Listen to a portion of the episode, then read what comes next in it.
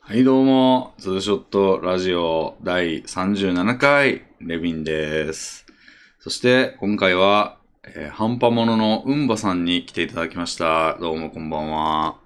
どうも、こんばんは。よろしくお願いします。よろしくお願いします。うんばさんはね、もうこれ、あのー配信の直後ということで、す。いや、もう散々喋り倒してきた後です。すごいですね。すごいバイタリティ。いや、なんかね、あの、でも配信始める前って、いつもこう、はい。うんなんか結構、まあやっぱ一人で部屋に、こう、ずっと家にいるんで、まあ、静かに一日過ごしてるんですね、夜まで。うんなんか全然こう声も発することなく、うんでなんかもうずーっとぼーっとしてこはいう過ごしてると、うんまあ、ぼーっとというか仕事してますけど、うん。うんうん。してると、なんか今日そんなハキハキ元気に喋れるかなとかうん思うんですね、配信つける直前ぐらいまで。うんうんで、いざ配信つけてみたらなんかもう、ガッとこう、あ、俺めっちゃ喋れるな、みたいな感じで う、ん。すごい喋れたりするんですよね。ああ、今もなんかちょっともう、しんどいぐらいの、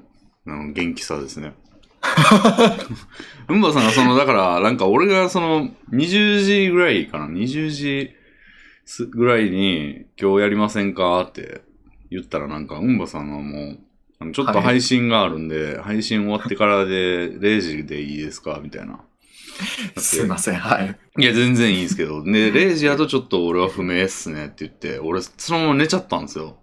ああ、はい。で、起きたら、俺0時19分ってなってて、ああ、うんばさんの時間過ぎたなーって思って、ディスコード開いてみたら、うんばさんが0時19分に、あの、お待たせ、お待たせしました。いいけるならいけます、みたいな。おっしゃってて、めっちゃちょうど、その、ああの瞬間に起きたんですよ、俺。あ、そんなちょうどのタイミングだったんですね。そうそう、びっくりしました、俺も。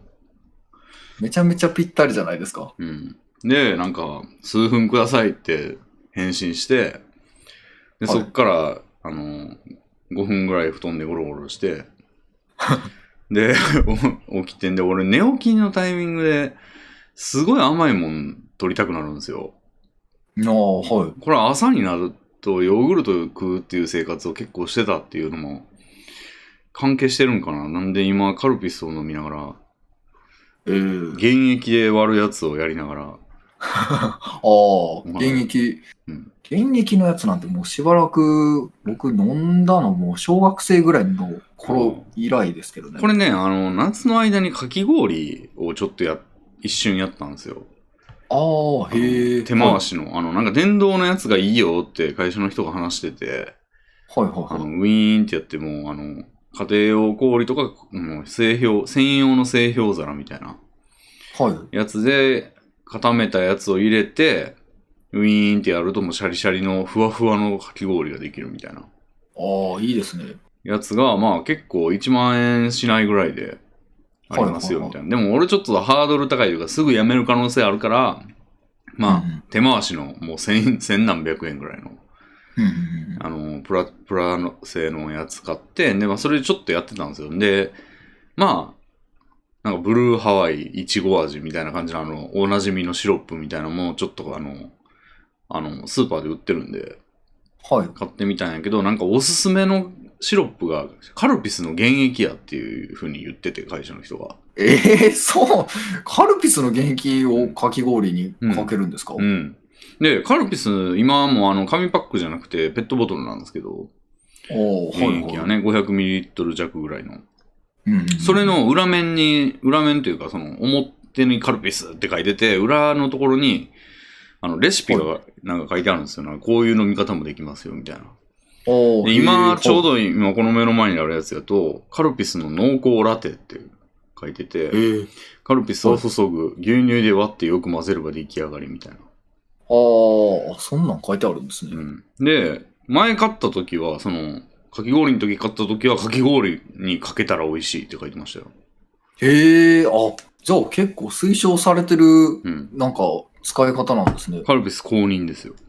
へえ、でえ、じそれってげ、うん原液をかけるんですか原液をかける。る。そう、直接。で、へえ、へめちゃめちゃ美味しいんですよ。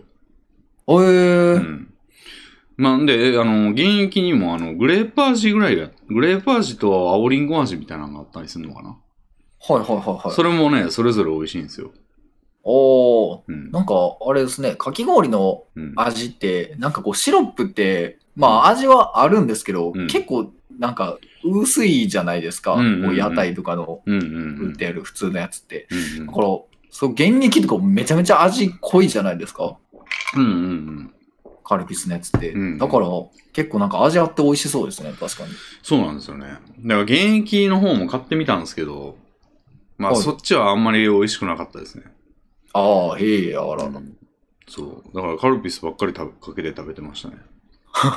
へえ、他にももっと高い、あの、原液とかもあるんですよ。その原液というかシロップ。うんかき。氷用みたいな。はいはいはい。それも美味しいらしいですね。なんか高いスーパーとかにあるらしいんですけど。えー、なんかその、うん。かき氷のやつのめっちゃいいいいシロップってことですそね。そうそうそう。それはまだちょっと試してないまま、かき氷そんなにはまらなくて、はまあ、い5回ぐらい食ったぐらいかな、みたいな。あうん。でもまあ、いつでもできるし、いいかな、みたいな。あ、いいですね。なんか、うん夏、なんかかき氷なんてもう、僕、そんなもう、ま、祭りに行ってかき氷なんてもうね、食う食べることもなかなかないですし、うんうん。家でかき氷なんてそうそうやらないんで、うんうんもう食べたのも、うん。もうしばらく前な気がしますね。あーなんか、でもやっぱ夏とかにこう、そういう、その季節のうんなんかものとかを食べるのって、やっぱこう夏感を味わえるじゃないですかう。んうん。そういうのを、なんかあるといいですよね。ちゃんと季節感を味わえて。まあ、特にあの、なんかその会社の人が話題にしてたのも、あの、まあ、ご家庭をお持ちの人で、はなんかい。奥さんがアイス食べたいって言うんやけど、こうスーパーにそんなに買いに行ったりするのもなーっていうあーの、で、まあコロナ禍やったし。だからはいはい結はい構人気あったみたいで、なんか、あの、売り切れてましたね、夏は。すごい、その電動のかき氷機。へえ、あ、そうなんですね。うん。なん今意か、外とかき氷やってるんですね。ヨドバシとかにもないし、なんか、ソへーールドアウトみたいな感じで全然売ってなかったですよ。そんな売り切れるほど。だから今の時期に買うのいいんじゃないですかね。もし、来年の夏も似たようなことやろうし、夏になったらかき氷食いたいなって思ってる人は、今の時期絶対アンチシーズンじゃないですか、こう。確かにまさか今買う人なんてなかなかいないでしょうからああね。いう電化製品ってオフシーズンというか、その、アンチシーズンみたいな時めちゃくちゃ安くなってますから。へえ。あの、俺も、で、あの、ドラム式洗濯機なんですけど、はいあの、家が。あの、あれね、需要が一一番高いのが、まあ、引っ越しの時期やから3、4月ぐらい。ああ、なるほど。はい。と、なんか夏ぐらいに新型が出るんですよ。なんか半年周期で出てるみたいで。あそんな、うん、あるんですね。うん。まあ、出るとしたら半年周期なんですよね。その出ない場合もありますけど。はいはいなはい。んで、逆側の9月ぐらいに出るんですよ。うーん。だから、その直後とかはすごい高いんですけど、その直前が一番安いんですよ。あの、はいは新型に変わる直前とかね。い。なるほど。はいはいはい。なんで、なんかほんまにすごい値段違うんですよね。あの、俺の買ったやつ22万ぐらいなんですよね、多分元は。もっとかな、うんもっとするんやけど、俺15万ぐらいで買いましたもん。ええだいぶ5、6万ぐらいうん安くなってるんですね。そうええめっちゃ。ゃガーン下がりますよ。めっちゃ変わりますね。うんうん。だから、で、またその、高なったら、その旧モデルも一緒に上がるんで、値段、その相場が。ああ、全体が上がったら。そうそうそう。その、買いたい人は、その、新製品の激高の値段をバーンって見せられて、うん、1世代前のでもいいかって思って、その1世代前のやつも需要が高まるんで、はいはいはい。でもその直前。に買っとけばもっと5万ぐらい安かったのにみたいな。わあ、でもそれなんか、その、やっぱオフシーズンの時に買おうって思うのが難しいですよね、なかなか。そうですやねっ。ぱ需要が高まってる時にやっぱん自分もそれに合わせて欲しくなっちゃうじゃないですか。そうです。ね。ま、魔力ですよ、そういう。うん。だから俺も1年待ちましたもん。俺が欲い。しいなと思った時期がちょうど9月ぐらいだったんですよ。その新製品でガーンなってる時期で。ああ、はいはいはで、なんか価格コムとかでそのグラフを見て、いい。っちゃい安いの2月ぐらいかな、みたいな。次2月かな、とか言って、待ってたらその時期忘れてて、また半年待ってって言って1年待ちましたもん、俺。ええでもよく耐えましたね、それ。うん。欲しいなってなってから。うん。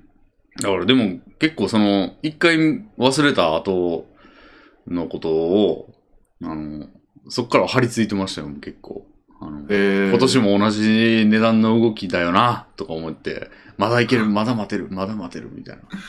おーすごいですね。そんな、もうなんか、結構僕も欲しいものがあったら、なんか今は高いなーとかいうものが、例えばあったとしても、もう、なんか、待てて1ヶ月ぐらいなうん気がしますね、もう。なんか、うんああ、もう、もう欲しい欲しいってなったらもう、買っちゃいますもあん。あ。まあま忍あ耐力すごいですね、じゃあ。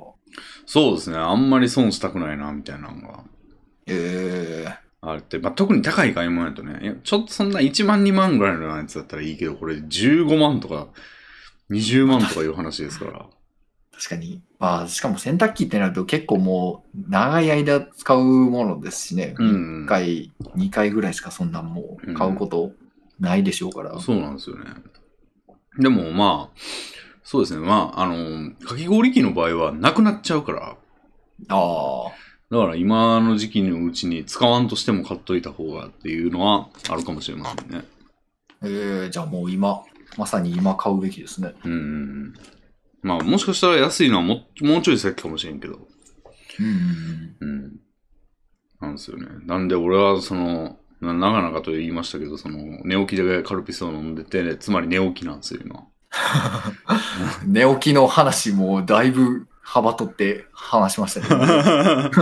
でもまあめっちゃ、あの、寝起きなんで、今からは、だからこれはドキュメンタリー番組かなって思ってんですよ、今。その、寝起きの俺が元気になるまでっていう。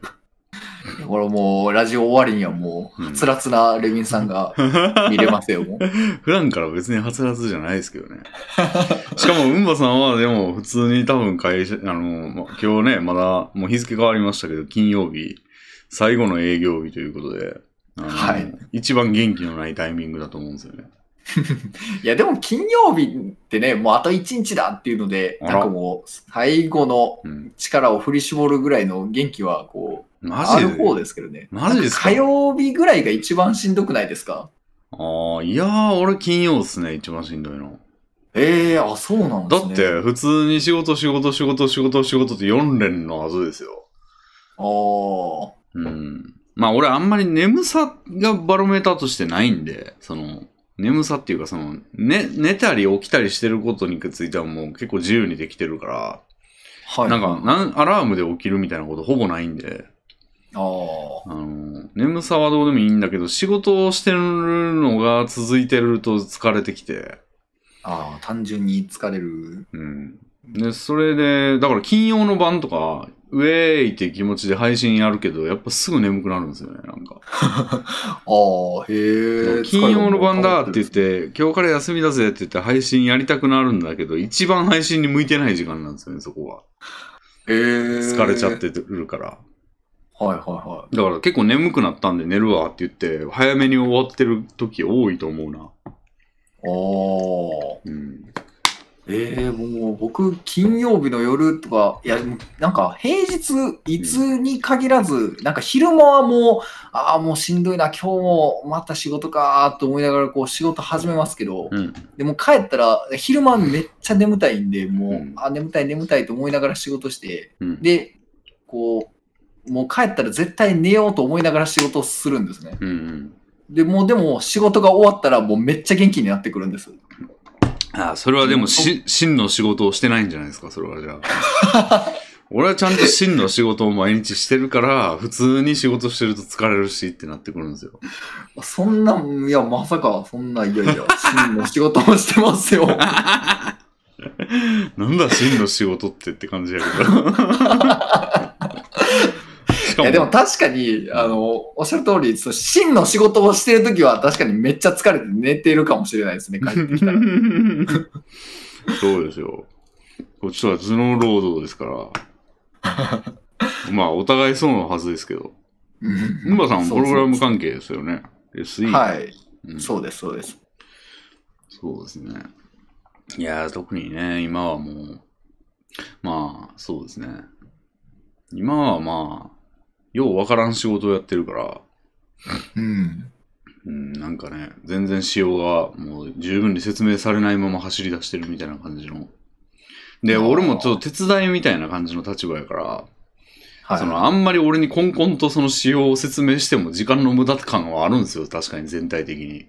うんでしかも俺月末で別のプロジェクトにアサインされるかもっていうからもう、なんていうの、あんま今節丁寧に俺に説明するメリットがめちゃめちゃ少ないんですよね。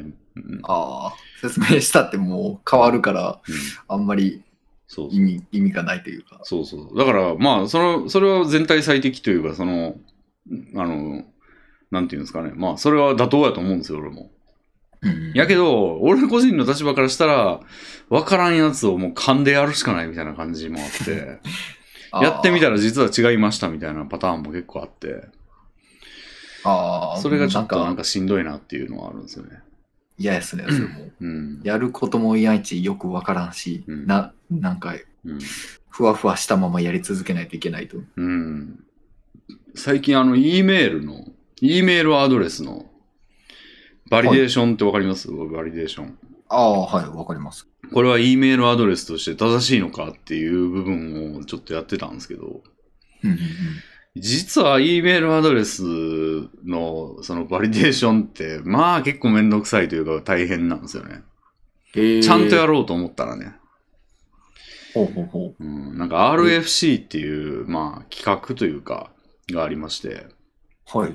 RFC ってまあなんか、こういうフォフォーマット、RFC の正体って何なんだろうな。多分フォーマットとか取り決めとかの、なんか、にうん与えられる型番みたいなやつを設けようぜみたいな制度。あの、クリエイティブコモンズってわかりますクリエイ、えー、なんか、くうん。え、なんかあの、も、ものを作ったりして、こう、お金を得られるやつではなくですかではなないですね。あの、なクリエイティブコモンズね、これ皆さん知っといた方がいいと思いますね。あの、はい特に配信とかしてる人とかやったら知っといた方がいいと思うんですけど、まあ、絵描く人とかも全然、あの、俺のメインターゲット層である絵を描く人も、まあ、知ってる人多いと思うんですけど、あの、これね、ライセンスの一種なんですよ。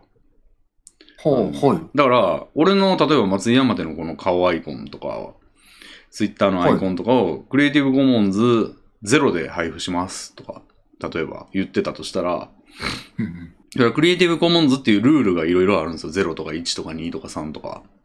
はい。でそれに基づいて配布しますって言うと、例えば0だったらもう何に使ってもいいし、著作権の表示も必要ないし、もうなんか、もうマジでそ、もう何でもやっていい素材って意味なんですよ。うん、フリー素材ってことですね。フリー素材やし、もう著作権も放棄するレベルの。ああ、へえ、だほうほうからほう。俺のものですって言ってもいいんじゃないですかね。もう下手したら。ほうほうほうほただまあ、その人が独占することはできないかな。ゼロ、ほんまにフリーにしてると、俺が作ったって言い出して、おこれはもう金、使ったら金100万円いただきますとか、言い出せちゃうじゃないですか。う。うん。でもそれは、もう誰でも無理よ、みたいなああ、はい。感じなんですかね、多分。っていうう、んその、今言ったようなルールがベラベラ言わないとわかんないじゃないですか。はい。でも、クリエイティブコモンズゼロですって言ったら、もうそういう意味だっていうことになるんですよ、ちゃんと調べたら。ああ、なるほど。はいはい、はい。簡。単にこう、こういうつもりで配ってますっていうのが言えるやつで。で例えうば、ん使ったら絶対リンクは貼ってねとか、あの、はよく言う、あるじゃないですか。なんか、サイト名は表示してくださいとか。い。うん、ありますね。うん。ああいうのが、まあ、それやったら3とか、クリエイティブコモンズあ3.0とか、なんかそういう、なんかやつがあるんですよ。ええ。なんで、これいは、いあの、ちゃんと、あの、表示してるところも結構多いんで、うん。うんウィキペディアとかも確かになんかクリエイティブコモンズの何とかいう全体が、ウィキペディア全体が何とかあるはず。ああ、なんか確かに見かけた、うん結構ちょこちょこ見かけたことある気がしますね。うんなんかあんまりよくマークもも分かってなかったですけど。マークもあるはずなんで、はいはいはうん。い。っていうのが、があったりして、ね、何やったっけ元は何その何の話してましたっメ、メールのなんかバリデーションの。けで、RFC っていうのも、なんかそういうそのクリエイティブコモンズで誰かが勝手に作ったやつなんで、法律とか全然関係ないわけですよ。はい。でも、そういうルールだよって、こう、契約書のフォーマットみたいな感じなんですね、要は。はい。で、まあなんかそれってだから CC0 がどうたらとか1とかどうたらって誰かが勝手に決めてこういうことだよって言ってるだけなんですよ。で、RFC っていうのもそういうのがあって、誰でも例えばなんか、なんやろな、 うーん、なんかこういう、なんか俺の例えば、こういうカードゲームのルールを考えましたみたいなやつとかもなんか箇条書きとかにして、なんかこうふ、ルールの体系みたいなのを作るじゃないですか。はいで、。それを RFC みたいなやつに登録したりできるんですよ。こう、何番、なんか勝手に番号、あの整理券みたいに番号取ってきて、はいあ。そんな風にできるんかなちょっと詳細忘れましたけど、取ってきて、で、えっ、と、俺のこのカードゲームのルールは何番って言っても、世界中で RFC 何番はこれのことね、みたいな。おおほうほうほう。。っていうう風にやって、こう、勝手に決めれるんですね。で、そのルールって提案みたいなもんなんで、その別に縛りとかはないんですけど、うんうんうん、それを使わないといけないとか全然ないんだけど、あ、いいやんってなって、勝手に登録されたやつに準じるようにしようみたいな感じで、もう世界中がそれに従ってる、実は、みたいなはいはい場は合い。があるんですね。へー E メールとか、だから共有財産みたいなもんなんですよね、その番号がついた。はうん。で、それを改変は、するには新しく番号を取って、改変版をコピーするみたいな。コピーして、ちょっと改変して、新しい番号でやるみたいな。い。うんうんうんで、E メールとかは、なんか、5822やったかな ?RFC5822 とかいうのがあって、はい。多分それが今標準なんかな。うん。メールアドレス。メールアドレスって結構、ほんま根が深くて、あの、はそういう共通規格がない、アットマークが間にあって、なんか、なんとかアットマークなんとかドットなんとかでしょみたいなイメージじゃないですか。い。そうそうですね。でもあれって、実はその、じゃあドットって、後ろの、アットマークの後ろにしか使えないのって言ったら別にそんなことなかったりするんですよ。ああ、アッやトあのマークより前にあっても。はい。携帯電話持ってた時とかになんかアットマークの前にドットあるメールアドレス使ってたやつとかいたと思うんですよ。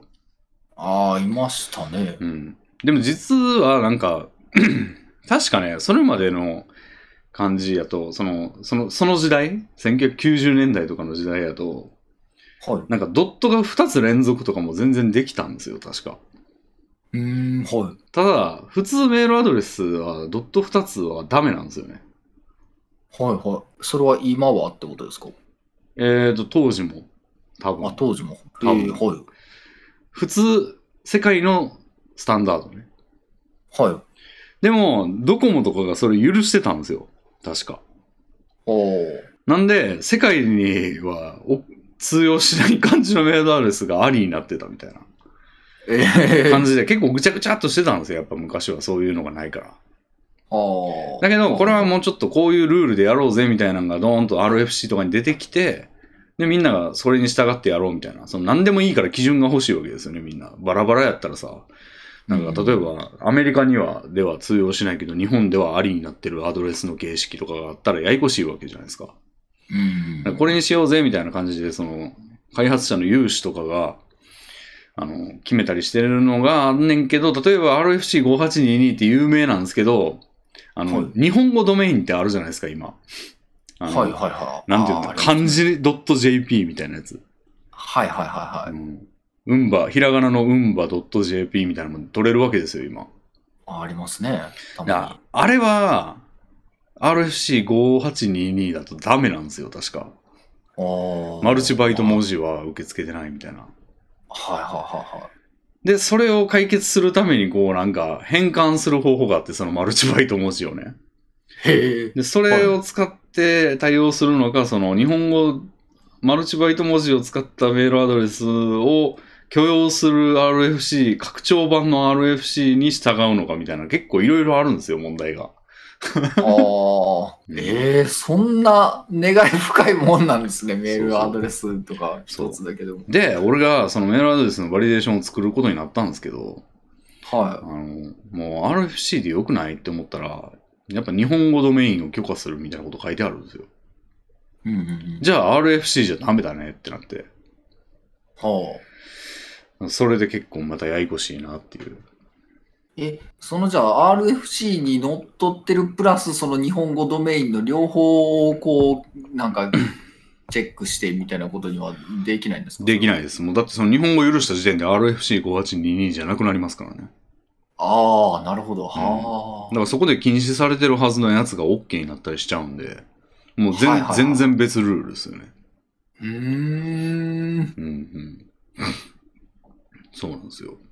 なんで、で、しかもね、なんか、その、メールアドレスが正しいフォーマットであるっていう条件が使用書に書いてあるんですけど、はい。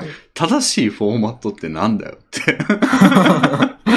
思うじまゃあないですか。確かに。うん、普通に考えたら、だってそんな基準ないんだもん、RFC とか以外に。はあ、はあはあ、で、基準をそこに求めたら、その他にもいろんなルールが書いてあるんですよ。なんかさい戦闘がドットはダメとか。うんうん。でもなんかそれの中に RFC と矛盾するやつがあったんですよ。うんどうしたら、らいいんだろうなと思って、 これ。うん。ええそう。もうその RFC ではダメだからもう、なんか、その日本語を許可するプラス、うん。なんか、その、うんなんて言うんですかね、うん普通のこう、標準的なメールアドレスとしてこう、そんなんないわけですよ、別なんかに。だって、なんすか標準的なメールアドレスってって感じだ。それもなんか自分たちでこう、あこれが常識的なこう、メールアドレスだっていうルールをこう、それレビンさんがこう、作っていかないといけないってことですよね。いや、俺が作ったって多分、向こうが言ってる正しいの意味と違うでしょ、多分。だってわかんないもん、向こうのエスパーじゃないんだから。はあ。こんなああ業界標準みたいなのがない。あったら RFC になっとるやろって話ですよ。そのなんか、その RFC に近しいものが当たり前とはこう、さ、されないんですかそれは。されないと思いますよ。普通へー RFC で言いますね。なんか RFC っていう関数があったりしますよ。言語によっては。ああそうなんですね。うへえん、だから使用言語の関数の使用書に書いてあったりしますよ。このメールアドレス、バリデーションの関数があったりするんですよ、たまに PHP とかだと。はいはいはいでもそれはへ RFC28 に何とかで乗っ取ってしあのやっておりますみたいなこと書いてあるんで、それ結局そこですよ。えうんううんん。何に従ってんのかっていうのは。うん。へえ。そうそう。だからもうこれどないしよっかなと思って。 で結局なんかプニーコードっていう、そのなんかマルチバイト文字っていうその ABC みたいなあの小文字、小文字というか1バイト文字じゃないやつを変換する書式があるんですよ。はい。でそれで変換すればいい、あの、使えるっていうのも世界標準らしくて。だうんうんからそれで変換したものを RFC5822 で使うのが多分普通なんですよ。うんうんうんなんでまあそれでい行こうと思ってうんやってるんですけど、あーもうその、じゃあ今度はそのなんか正しいメールアドレスであるっていう後になんか10個ぐらい条件が書いてあったんですけど、使用書に。はい。なんかそもそもそのチェックしなくても RFC に従ってたらそれになり得ないんだけどなっていうのもいっぱい入ってるんですよ。はうん。もう入りようがないじゃんっていう。い。あでもそれもいちいちチェックせなあかんのか、使用書に書いてあるから、みたいな。絶対ここで引っかかることないけどな、みたいな。あ。まあ、でも一応、そこは使用書に従ってそう作んないといけないんでしょうねだから意味ねえや、if 文がいっぱいあるみたいな感じになってんですけど、まあでも使用やからしょうがないよなっていう。はあ、うわ、なんかもうそこ作ってる時めっちゃ嫌ですね。うん、嫌ですよ。意味ないのにって感じで。で、俺作って出した、出したというか、その、プルリクエスト送ったんですけど、はい。マージリクエストか。まあ、そういうのを、あの、できましたっつって、あの、マージ、マージというか取り込んでくださいみたいなやつ出したら、なんかメールアドレスのバリデーションとか作っても意味ないんだよね、みたいなことを言われて、なんか、えはぁみたいな。知るかよみたいな。そのなんか、結局その、このサービス使ってメールって配信するから、このサービスが受け付けてくれるかどうかなのににゃーとか言われて、知らんがなって感 じで、俺は使用書に、じゃあ使用書いたやつに文句言えよ、みたいな。うんあー書いてあんねんかそらうそう逆に意味なかったとしても、俺はその通りに作んないと、俺が悪いことになんだから、なんか、なんやねん、その小言と思って。使用者が悪いやんけって感じですね。うん。なんやこいつと思ってめっちゃ見下しましたけどね。うん、それなんかだって独断でさ意味ないんだよねって思って俺が作んなかったらどうすんねんって話じゃん。うん。それが実はいりましたってなったらどうすんねんと思って、うわこいつめちゃくちゃ言うてるわと思って。めっちゃ、めっちゃ見く、まあ多分、ほんまにアホやと思うんですよ、それ。うん普通にゲーム、なんか、なんていうんだろうな。ほんまにそれやってたら多分どっかで痛い目見ると思うんですよね。うん。だから、アホやな、こいつと思いながら、うん、思ってました ね。うん、そういうのがありましたよ、最近。いやー、うん。結構なんか難しい難しいことを言われてますね、もう僕なんてもうボケーっとしててうん仕事、仕事もなんかもう本当にうん。単純作業のテストテストばっかりがなんかああ、最近多くてなんかテストそんね。なうん。あんま頭に使ったりとかなんてしないんでおーテストは自動化する流れはないんですかうーんまあなんでしょうなんかまあ自動化してそれがこう、なんか長いテストだったらそれをこう効率よくするために自動化するってこともありますけど、うんなんか本当にちょっとしたテストだったりしたら、うん。うん、へなんかあんまりまあもう自動化せんでももう一日で終わるやつとかだったらえ。もう手でやっちゃおうみたいなのとかが多かったりするんでへえそういうのなんか、うん、どんなに些細なことでもテストは自動化しようっていう流れのような気がしますけどね、最近は。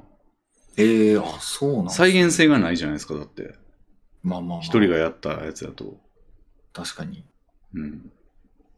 なんで、ウ自動化した方がいいんでしょうけどねェブの案件やったとしても、セレニウムとかあるし、はいセレニウムっていう、そのウェブ上の、そのウェブページに表示されたボタンとかをクリックするっていうのも、そのコードとして書けるみたいな、ああ、はいはいはい。うん、やつがあったりするんで、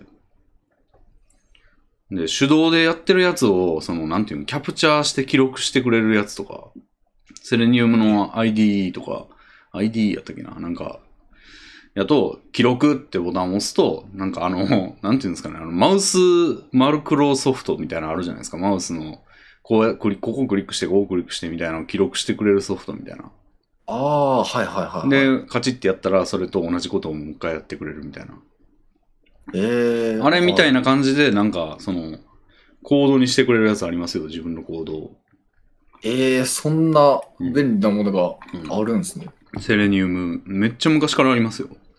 ええうんそんなん、で、クロームの、クローム、クロームかな当時何使ってたっけなクロームかなんかのアドオンとかでもありますよ、多分。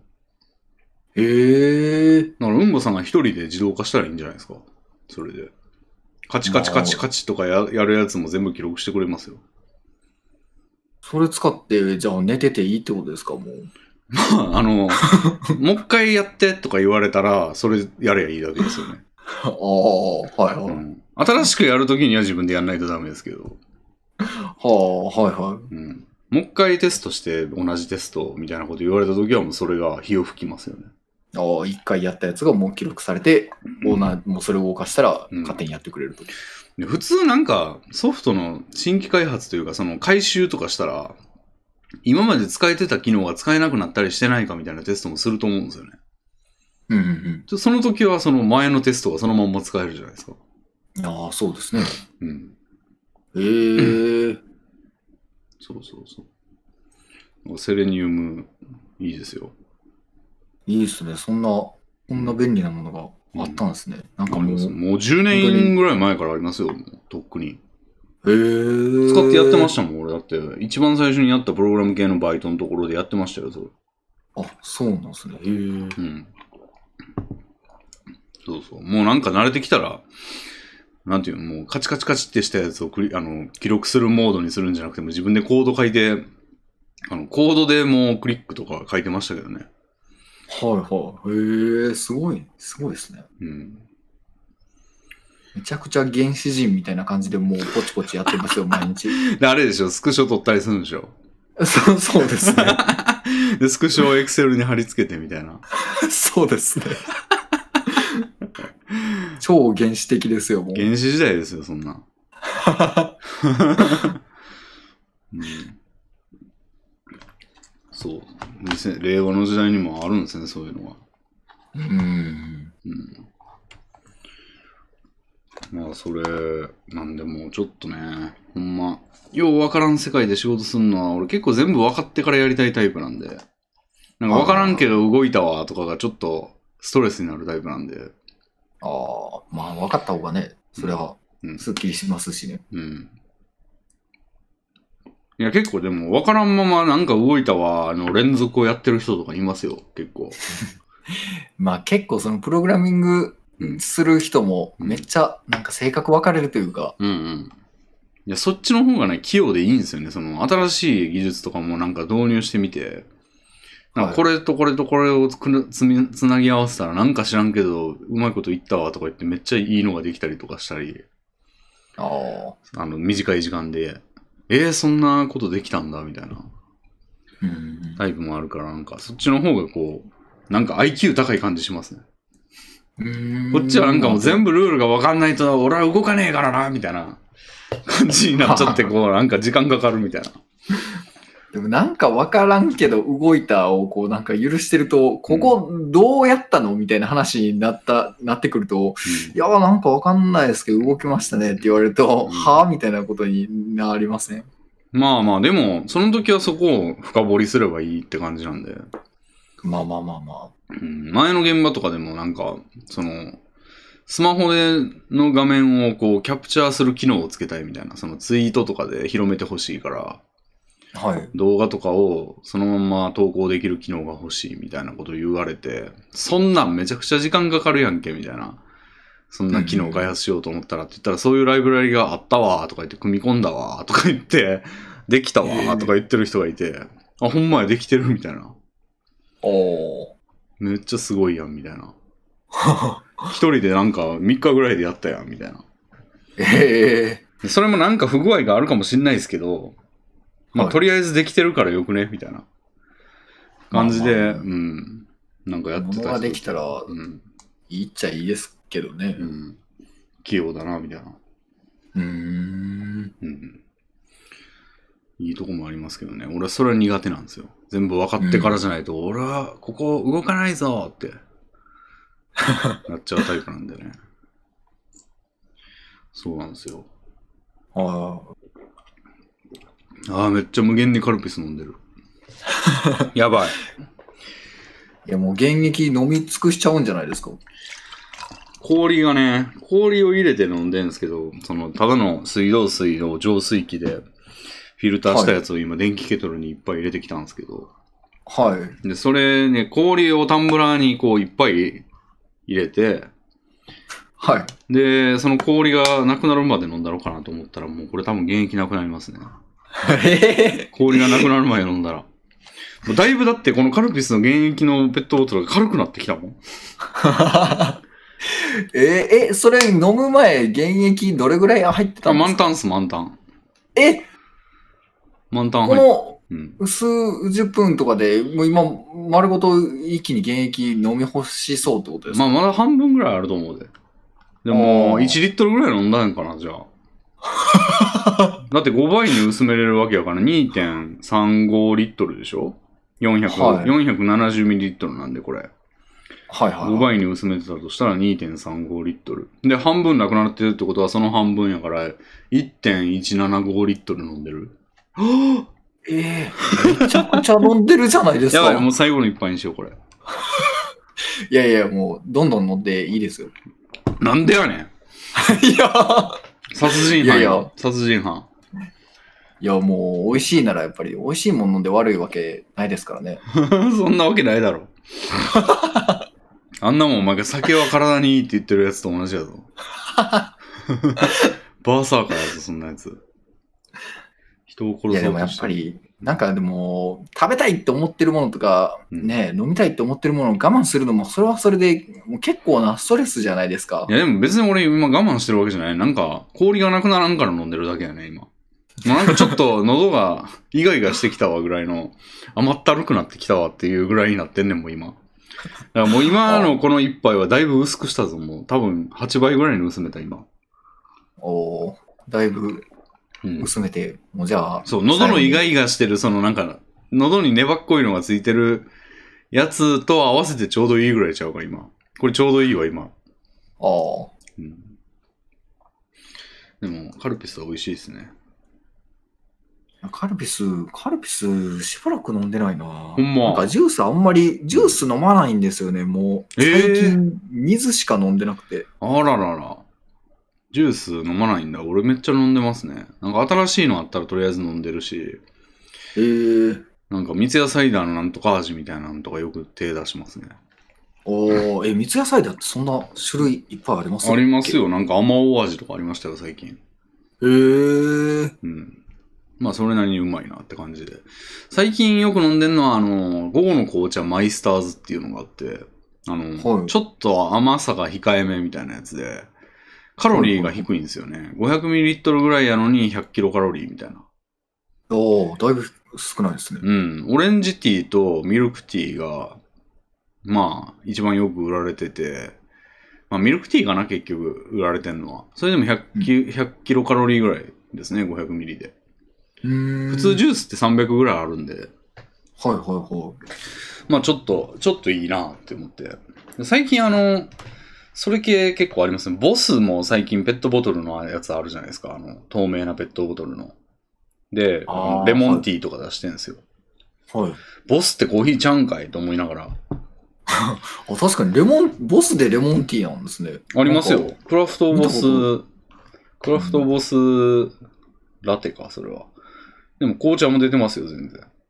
えー、うん。レモンティーはそっちがよく売られてるんで、なんか、あの、レモンティーだな、レモンティーのその微糖じゃないけど、その、カロリー低いやつは、レモン、あの、ボス買ってますね。はいはいはい。で、オレンジティーは午後の紅茶で、美味しいなって。めちゃくちゃいろんな飲み物飲んでますね。ああ、俺あの、ウィルキンソンの炭酸も、めっちゃもう箱買いしてますもん、ずっと。あーあ、まだ続いて飲んでるんですね。うんうんなん。か、しばらく前にウィルキンソン炭酸水をこう、なんか、箱で、なんか買い始めてるなぁとは思ってましたけど、うん。まだ続けて飲んでもうずっ慣れとてるんですね。炭酸水大好きなんで、常備してますよ。へー今は炭酸水って、うん。あれって味あるんでしたっけそのフレーバーはありますよ。ああ、はいはフレーバーでも香りだけなんで0キロカロリーなんですよ。い。うーん。今いいのはピーチですね、ピーチ。へえ。でもピーチね、ちょっと前にあって、で、今箱買いできるけど、あれってコロコロ変わるんで、なんかはいもうないかもしんないですね、ピーチは。ああ。なんかジュースとかなくなっちゃうと、うん。もう飲みたくても二度と飲めない飲み物じゃないですか。なんか、あめーっねちゃ悲しくないですか、もう。昔あ、ー。僕なんか力水とかめっちゃ好きだったんですよ。うんうんなんか今ある、復刻してあるのかわかんないですけど、うん。なんか近くの家の自動販、近くの自動販売機にこう力水が売ってたんですけど、はいはいはい、チェリオでしょ。チェリオ。あ、そうです、そうです。チェ リ、チェリオかなんかでもうこう、それを毎日もうぐらいのレベルで買いに行ってたのに、もうある日なくなって、ああ。でもどこに行ったら力水が買えるんだみたいな感じ で、めちゃくちゃ探し回ったことありま したね。 ありますね。でもまあ、もう俺慣れたもんで、俺限定によく手出して、ああ、なくなったかさよなら、みたいな。ええ結構もうそこで割り切れるんですかまあ、しょうがないですよね。ああ。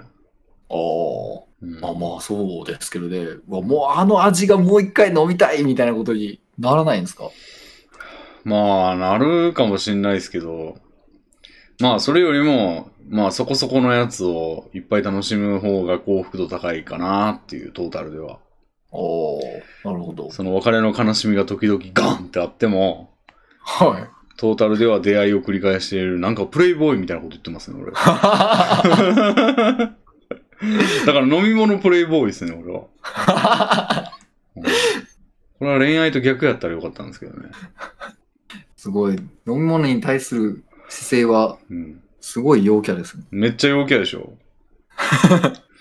そう。でウィルキンソン炭酸なんてもうほんますぐ入れ替わるんで、はい。うん。なんかいいのがあるんですよ。だからピーチ、あのね、コーラが良かったんですよ、すごい。コーラ味ってのがあったんですよ。へえ。コーラフレーバー。で結構コーラの香りして、ね、たもともと炭酸じゃないですか、コーラって。はいはい。だからなんか、ああ、ぽいけど、これ0キロカロリーなんだ、みたいな。まあ当然甘くはないんですけど、コーラの風味で、うんなんかいい感じなんですよ、すごい。うーんなんかあれなくなっちゃったんだよな。なんか人気だったらずっとこう、こう工場でこう置いてくれるみたいなやつとかあったらいいのにって感じですね。レモンぐらいですかね。あと、オレンジはなんかしぶとく残ってますね。へえ。キンソン炭酸オレンジフレーバはい。じゃあオレンジ人気なんですかねー。。そんな好きじゃないんですけどね、オレンジ。うん。あれはなんか、うん、人気あるみたいですね。でも全部0キロカロリーっていうのがいいですよね。うん。確かになんかいろいろ味あって0キロカロリーってすごいですね。うん。まあ味というか多分香りなんですけどね。うん。まあでも香りでもやっぱだいぶね、うんなんかそれを、その味を楽しめるのは楽しめますし、味というかそうそうそうまうん。あ雰囲気だけは、でも。うん。なんかこれね、皆さんにはちょっともう、あんまり教えたくないんですけど、えこれリスナーの秘密ですよ、秘密。あの、サンプル百貨店っていう、あの、通販サイトがありまして、はい。そこがね、あの、賞味期限切れが間近の飲料を箱売りしてんですよ。はだから俺そこで大量にピーチと、ピーチ買ったんですよね、ウィルキンソン炭酸。い。へえ。ああ、のね、それめちゃくちゃ安かったりするんですかうん、ウィルキンソンって基本、まあコンビニで買ったら100円ぐらいとかで、で、スーパーで買ったら88円とかで売ってたりするのかな、うんとかなんですけど、そこやと54円とかで売ってるんですよ。ええめっちゃ半額じゃないですかその代わうんり賞味期限が3ヶ月後とかやったりするんですよ。だから箱で買ったら、まあ1箱何本やっけ三二30 ?36 とかですかね。ん ?20 何本とかですかね。なんで、まあ3日に1回飲まないと賞味期限来ちゃうな、みたいな。感じややけど、炭酸水の賞味期限ってなんだよみたいなまあまあまあ。感じもありつつ。でも、前になんか買ったやつ、すごいもう結構気が抜けてんなって感じになってて、なんか残念なやつありましたけど、ええまあ、そういうのもありつつの、ちょっとしたリスクもありつつも、まあでも安いし、みたいな。いいですね。まあ半額だったら、まあ多少何本かうんなん炭酸抜けてるとかあっても、うん。そんなね、うん損した気にはならなそうですね。うん。え、な、なんでしたっけサンプル、えっ、と、サンプル百貨店っていう。サンプル百貨店。へえ、はいえ、それネットの通販なんですよね。そうそう。だから賞味期限、ドン・キホーテみたいな感じで、こう、なんか潰れた店の在庫を売ってるみたいな感じだって聞くんですけど、ドン・キホーテって。はい。なんか、だから安いみたいな。あーあ、それみたいな感じで、賞味期限切れたやつを安く買ってきて、はい。切れたというか、切れかけのやつを安く仕入れてきて、それを売ってるみたいな感じなんでしょうね。うーん。いいですね、うん。それってなんか、え、もう食品を取り扱ってる感じなんですかまあ、俺は炭酸水と、まあ、あとコーヒーかな。あの、はい缶缶コーヒーをよく飲んでた時にそこ使ってましたけど、それもあるんですよね。うんうんうん。それでしか使ったことないけど、他にもいろいろありましたよ、なんか。へえ。でもそれがそんなに安いんかわかんないですよ。だからよく値段見ないと、はい。全然安くねえじゃねえかみたいなのもあるかもしれないんで、ああ、なるほど。うん。うーん。ちょっと後で見てみます。うん。でひょお一人様何個までみたいなパターンもありますから、はいはいはい。まあ、 ちょっとなくなる前ぐらいに余裕を持って見とかないと、ここで仕入れるぞっていう気持ちで毎回ギリギリでやってると、あの、存在、家に在庫がない時代が生まれちゃうかもしれないんで、ああ、もうどうしてもなかったら、もうしょうがなく普通に Amazon とかで買うかみたいなはいはいは切り替えもやんないとダメですね。い。うん。うん。もう今これラジオで喋ってしまったことで、うん、もう次レビンさんが買おうとした時にもそうそう、だから俺も敵を増やすというか、そのライバルを増やすから、あんま言いたくないんですけど、う、あまあこれはね、ちょっと、あの、ラジオの付加価値を上げるということで。皆さんだけの秘密ですよ。 あ、いやもう殺到ですよ、これは。まあ仮に全員が殺到したとしても、多分、このラジオ、まあどう、アベレージどんぐらいかわからんけど、3000再生とかやとしたら3000人が、3000人が全員勝ったらなくなるけど、そら。まあ、お同じ炭酸水を求めたらさすがになくなるでしょうね。うん。ですけど、まあ、まあまあ大丈夫でしょう。うん。そこれはいい情報をいただきました。うん。まあ、コーヒーと炭酸水とかがちょうどいいですかね。まあ、俺も今コーヒー自分でひいて入れてるんで買ってないですけど、あ、自分で引いて入れてるんですかはいへーあのー豆買ってきて、ね、め、あの、ミル、電動ミルがあるんで、はいはい。電動ミルで粉々にして、で、フィルターに入れて、で、あの、コーヒーメーカーもクソ安いやつ買ったんで、2、3000円ぐらいの。はいはい。へーすごいなんか。そう、コーヒーメーカーっつっても、あの、上からお湯がポタポタポタポタってしてもらえるだけで自分でもできますけどね、別に。電動、で、ね、電気ケトルで温めたやつをフィルターにから入れればいいだけですから。はい、まあまあまあ。でもなんか、結構めんどくさいじゃないですか。でも、めんどくさがりの俺ができてるから、まあ。で味が結構いいんで、やっぱ。そっちの方が。あーえー、結構やっぱ違いますてか、自分で選べるんがいいですね、いろいろ。ああ、なるほど。うんまあ、俺、マンデリンっていう、その苦味が強いやつを選んでるんですけど。うんうん。それで入れてますから、酸味が嫌いなんですよ、コーヒーの。ああ、はいはい。だから、あの、なんか、細かく砕くと、あの、酸味が少なくなるんですって。だから、なんていうんですかね、電動ミルも、まあ電動ミルに豆入れて、で、ウィーンって、まあ、10秒とか15秒とかやるんですけど、俺は長めに15秒やってますけどね。うんうんうん。うん。細か細かくした方が酸味が出にくいと。え酸っー、ぱさね。うん。やってますよ。だからコーヒーメーカーに水入れて、で、カチッて押したらもう、あとはポタポタポタポタってやってくれるんで、はいはいなんはかもうひ豆引いて入れて水入れてピッて押したらいいだけなんで、い。うん。うん、そんなに、聞いてると、聞いてると楽そうですけど、うん、なんか、あんまり、こうでも、コーヒーもね、買うのも僕缶コーヒーぐらいしかうんほぼ買わないんで、うんもうそれを聞いてるだけでも、あーってなんかめんどくさそうやなってちょっと一瞬思いますけど。俺もだから缶コーヒー派やったんですよ、元は。はい。ボトル缶の、まあ、たっぷりみたいな感じのはいや。つで、で冷たいのを基本飲みたいから、冬でも。うん。なんかもう詰め、アイスコーヒーはめんどくさいんですよ、余計に。氷を敷き詰めた、あの、コップに、敷き詰めたというか、詰め込んだコップに、その、濃く出したコーヒーを入れないといけないんで、結局はあ。冷たい水でではできないんで、はいはいはい。うん。まあ、水出しもやる方法はあるみたいですけど、それは余計めんどくさそうやなっていう感じで、うん。もう、それでやってるんですけど、アイスコーヒー飲むのはちょ若干めんどいですね。えー、まあもうアイスコーヒー買うんだったらもう缶コーヒー買った方がよっぽど楽って感じですか。でもやっぱ味が、あうんあ、味を求めるならやっぱ、うん。ひ自分で引いた方がうん。いいって感じなんでやすっぱ安ね。い豆でも自分でひいた方が、うん。味も上やし、値段も安いですよ。あ、値段も安いんですか安い安い安いえーもうだって、500g とかで、結構飲めますけど、はい。 1000、1500円ぐらいで買えたかな俺の買ってる豆。はい。なんで、1500円なんて、だってこう、セブンでアイスコーヒー飲んだら150円とかいくじゃないですか。ああ、そうですね。もう10杯飲んだらでしょ。10杯なんか全然出ますからね。うん。だから安いも安いですよ。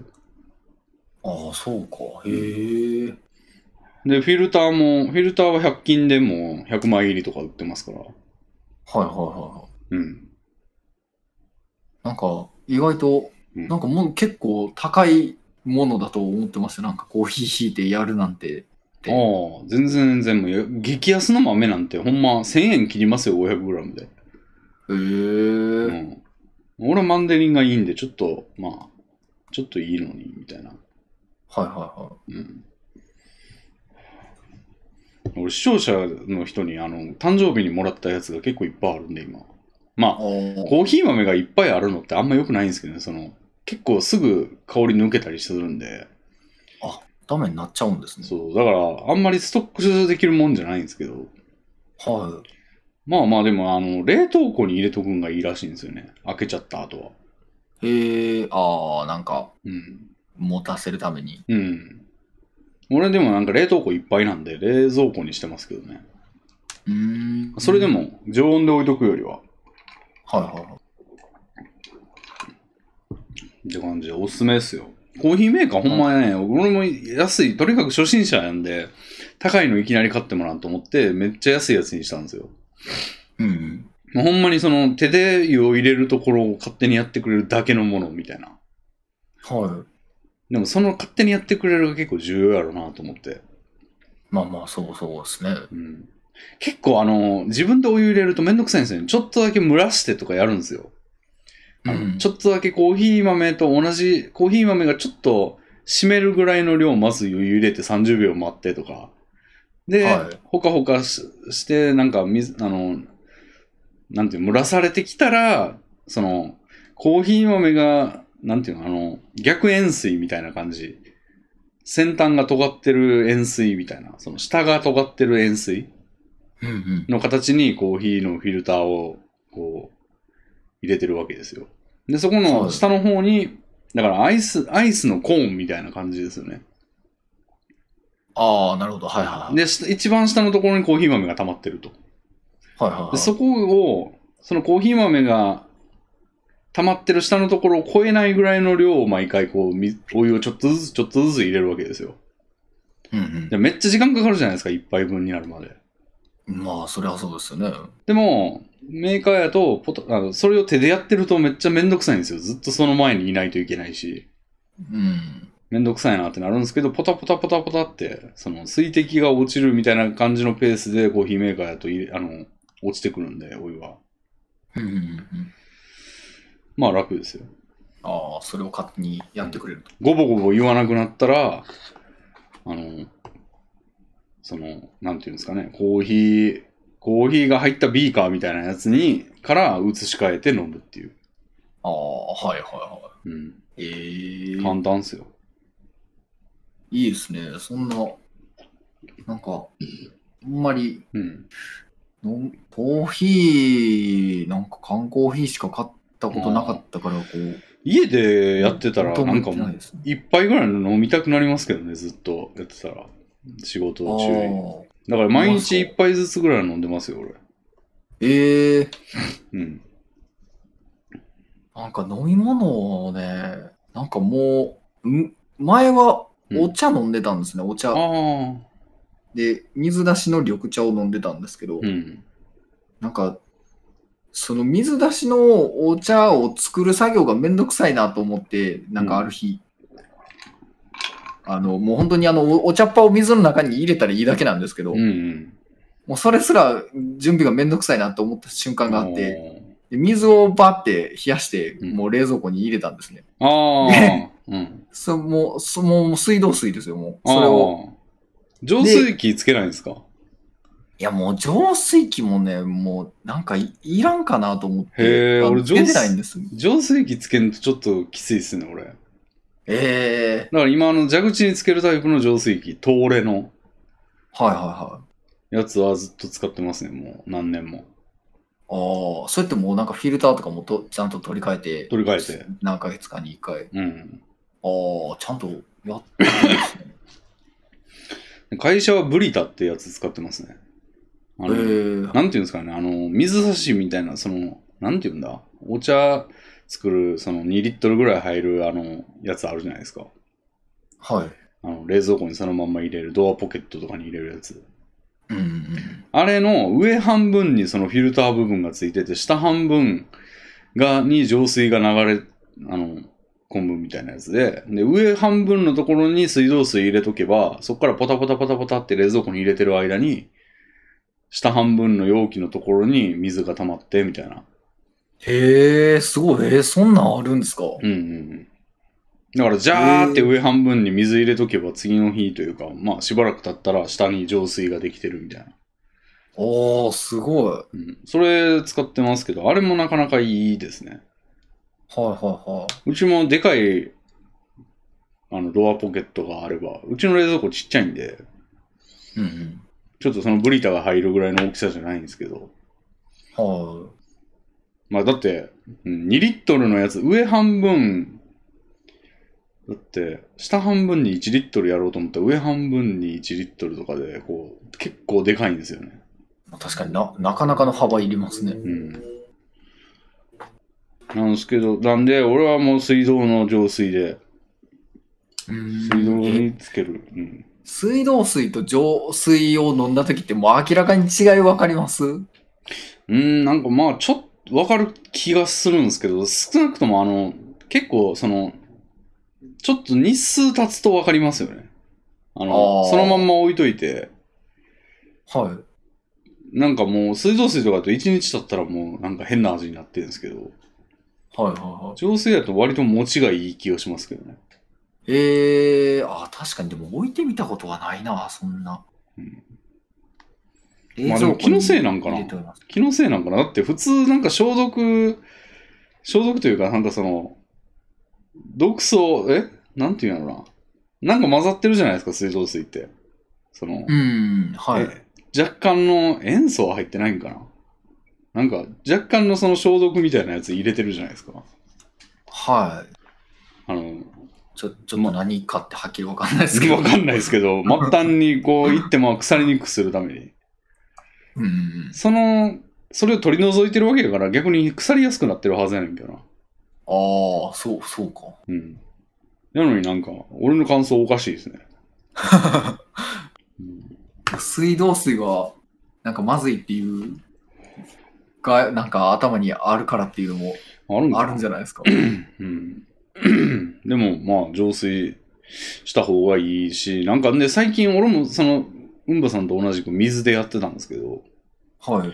水をその、まあ、ぬるい水嫌やなと思って、その浄水した水を、そのまんま、その、2リットルの、なんていうの、アクリルケースみたいなやつね、あの、水差しみたいなやつ。うんうんうん。お茶作るようなやつに入れて、あの、冷蔵庫入れとくっていう。で、それ飲んでたんですけど、はい。なんやったら冬場やったらもうす、その浄水から出たやつそのまんまとか飲んでたんですけど、うんうん、なんかお茶にはまりだして最近。えー、あのはいルイルイボスティー飲んでるんですよ、ずっと。ルイボスティー。なんかカレー屋で一回飲んでおい、なんか変な味やけど美味しいなと思って、はなんかね、変わった味するんですよね。苦味とかじゃないんですけど、なんかちょっと変わった味するんですよね。い。へえー、僕飲んだことないですね。うん。で、なんかないんかなと思って、あの、スーパーのお茶のコーナー見たら、ルイボスティーのやつあって、はうん、それを、なんか、水出しで飲んでますね、最近。い。へえー。うんめちゃくちゃいろんな飲み物飲んでますね。確かにね。で俺はよくあの、水筒で飲んでるんですけど、飲み物を。は水筒2リットルの水筒に、それをいっぱい溜め込んで、い。うんうんで、もうあんまり組みに行かなくていいようにしてるんですよ。水直飲みできる水筒、あの、部活動をしてる学生が使いそうな、ああーの、み直接飲める水筒。 はいはいはあれに入れて飲んでますね。い。部活じゃないですか、もう家の 中で。そうそうそう。だから、あの、そのでかい水筒のタワーみたいなのが、その、まあタワーっつっても2リットルのやつですけど、が、あの、左側に置いてあるんですけど、こう、モニターに座ってる時に、モニターの左に。はい。これを時々、その、洗ってる時とかになんか、ない時不安になるんですよ。えなんかその、なんていうんですかね、空間的圧、その、そこに必ず物体があるっていう状況が当たり前になってるから、ー、その 2, リットルのタワーが。ないと、なんかスカスカしてる感じがするんですよね。不思議な感覚ですよね。もう そんなにもう、あるのが当たり前になるほどのもう日常のものなんですね。そうレビンさんにとっても。そうそう。で、これのいいところは、あの、氷を詰め込んでお茶を入れれるんで、はい。その氷がめちゃめちゃ溶けにくいわけですよ。魔法瓶みたいな感じで。うんうん、だから、冷たい水がもう、すごいずっとあるみたいな感じになって。ああ、それはいいですね。うん。最初ね、足元に冷蔵庫、ミニ冷蔵庫を置こうかなと思ってたんですけど、はいはいはい。なんかそれはちょっと結構結露がやばいとか、なんか電気代がかかるとか、うるす音がうるさいとかいう問題があるって聞いて、 はいはい。諦めて、で、なんかあの、その、ポットの水版みたいな、その冷たい版みたいなやつ。うん、はい。魔法瓶、魔法瓶のその、ポットみたいなやつに氷入れといて、魔法瓶やから冷たいまま置いとけるやろうっていうのをやろうとしたら、いや、よく考えたら飲むやつをそれにしたらいいやんと思って、直飲みの水筒にたどり着いたって感じですね。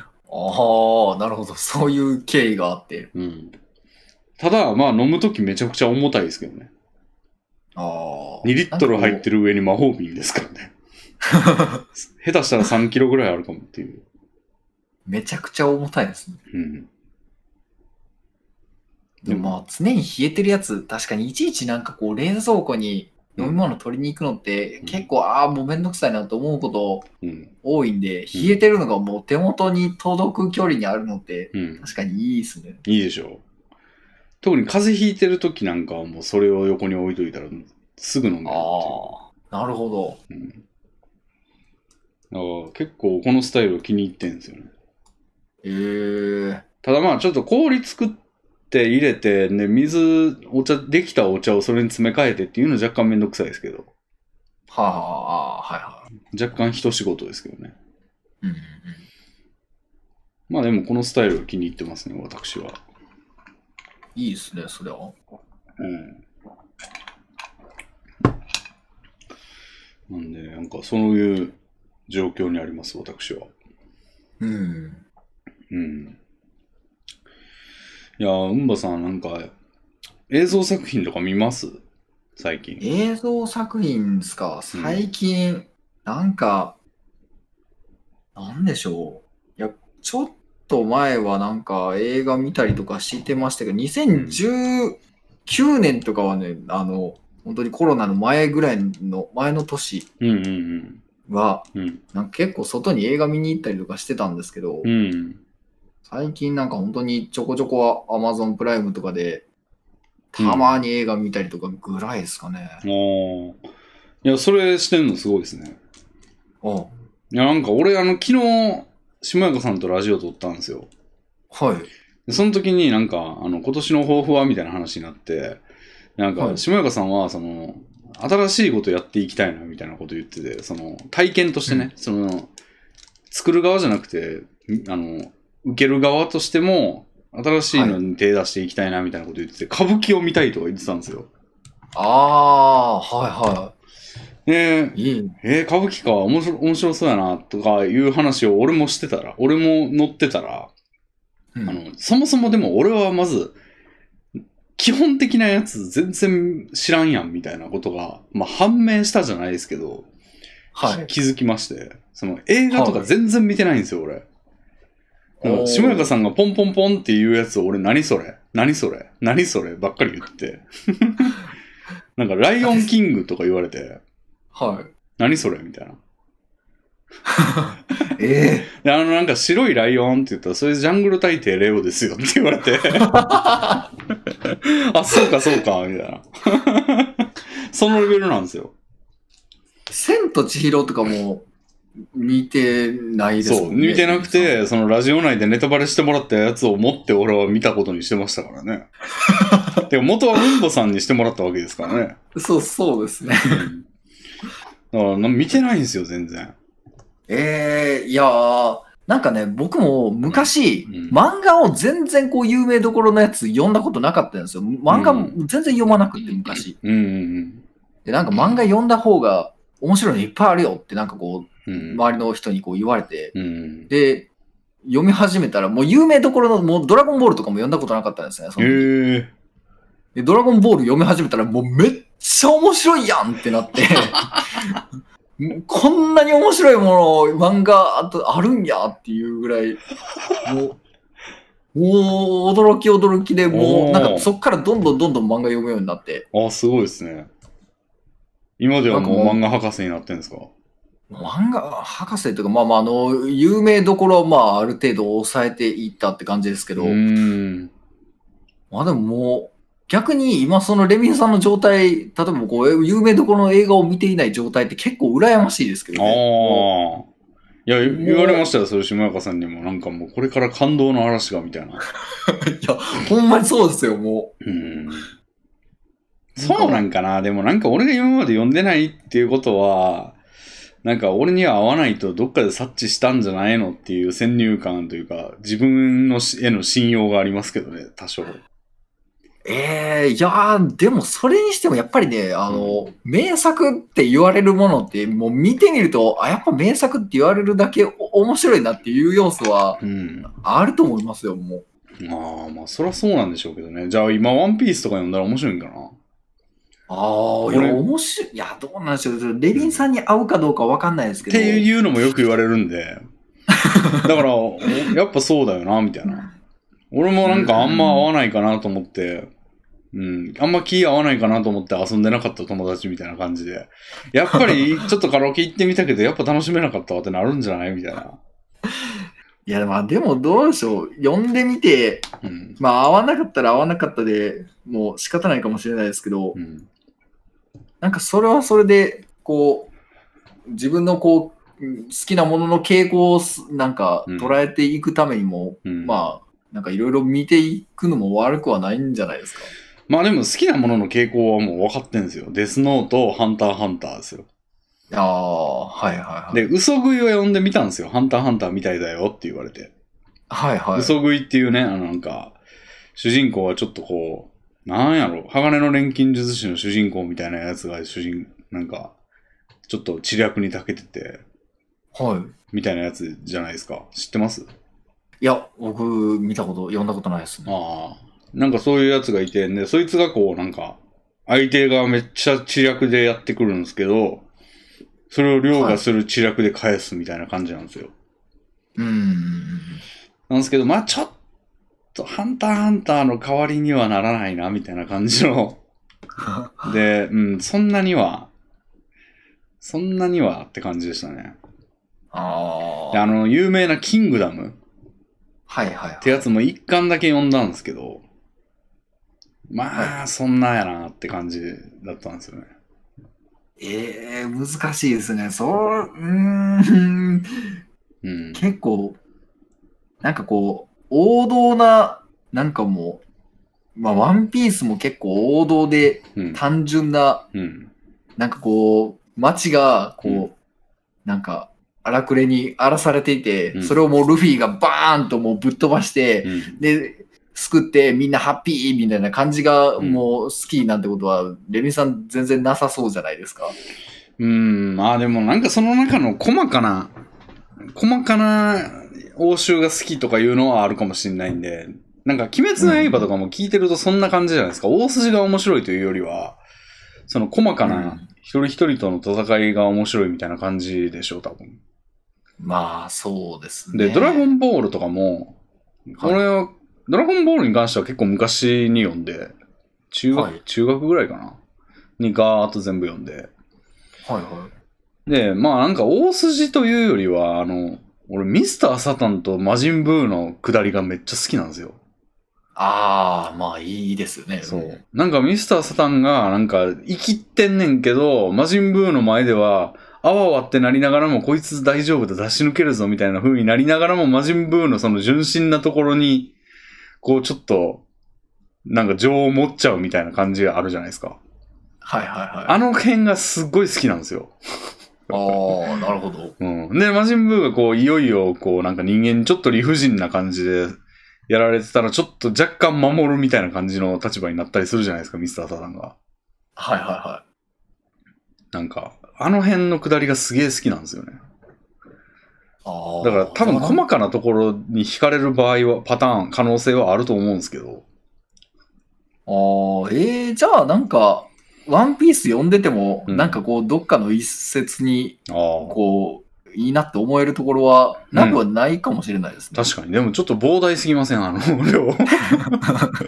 いや、僕もね、ワンピース、なんか去年ぐらいに、今まで、あの、なんか30巻、今も90、100巻、95、6巻ぐらいまで出てるんですけど、なんかうん30巻ぐらいまでしかう、ん小中学生時代に読んだことなかったんです。なんうんかその辺でやめちゃって。うんうん。で、なんかもう去年、ある日、なんか、こう、バーって一気に読んだんですよう。んなんか1ヶ月間ぐらいかけて。うん。で読んだら、いや、もう読んでよかったなと思えるぐらい、うん。もう、や麦わら帽子買いましたもん、もう。あ の、面白すぎて。確かに、うんばさんから、あの、顔写真くださいって言った時の一つにありましたね。 あ麦わら帽子かぶってるやつが。の麦わら帽子もワンピース読んだ時の衝動で買ったやつですよね。実は俺も一個持ってんですよね、麦わら帽子。 あ、そうなんですか夏かぶろうと思って。ああ。うん。いや、いいじゃないですか。もうそれで、いや、もうレミさんがワンピース読んだらもう楽しすぎて、もう読んだ後にもう麦わら帽子ついつい被っちゃうかもしれないです。真冬でも。いや、ゴムゴムのバズーカしてるレビンさんみたいですよ。ああ、ワンピースね。確かに気にはなってんですよね。まあでもその辺、有名どころね、いっぱいありますよね。ワンピースだの、ナルトだの。うん。あとなんだ、あの、なんだっけ、あれ。レイブ。あー、レイブですかレイブ、あ、レイブ、僕めっちゃ昔好きで。俺もなんかめっちゃ昔にちょっとだけ読んでたことがあったんですけど、はいはちょっと好きでしたね。い。なんかあれ、こう、剣が10個あって、うんなんかその新しい剣が出てくるのが楽しみで仕方なかったですね。ああ、ちょっとなんか全然覚えてないな、内容。でも。うん。あとあとまあなんかあれもうん。なん王すか道ですけどね。王道か。まあ、ワンピースに似てるって聞いたことあるんですけど。まあ結構、まあ、まあ、ワンピースとはまた違う気はしますけど、そうか。まあ、まあまあまあ、でも、うん。なんて言うんでしょう、王道っていう点では、少年漫画らしい少年漫画ですけどね。うん。ああ、有名どころで読んだんってなんだろうな、あと。えっ、と、スラムダンクは読みましたね。ああ、はいはい。俺でもなんピかンじ、ピンときてないんだよな、あれ。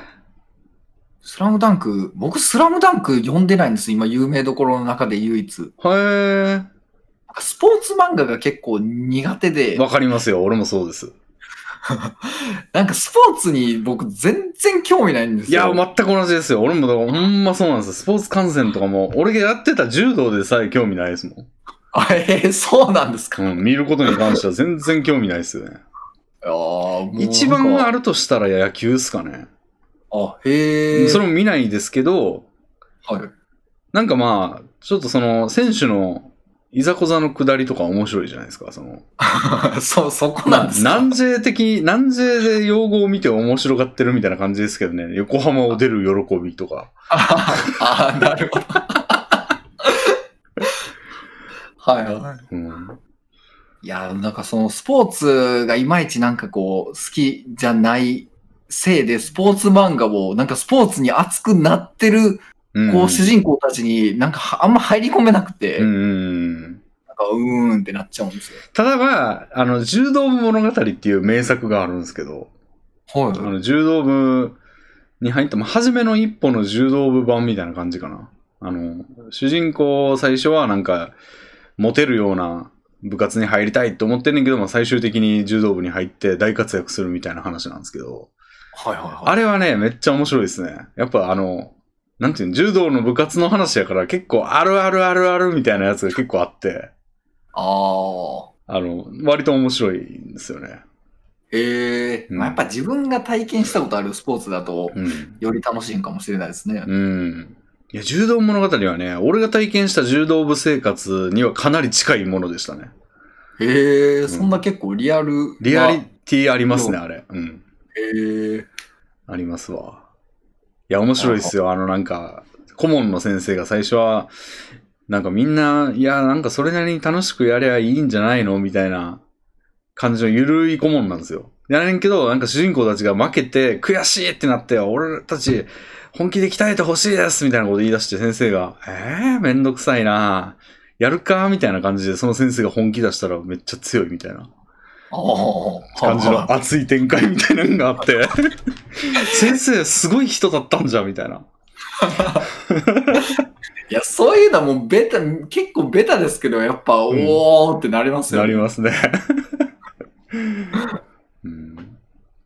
まあ、あれはさすがに現実ではなかったですけ ど。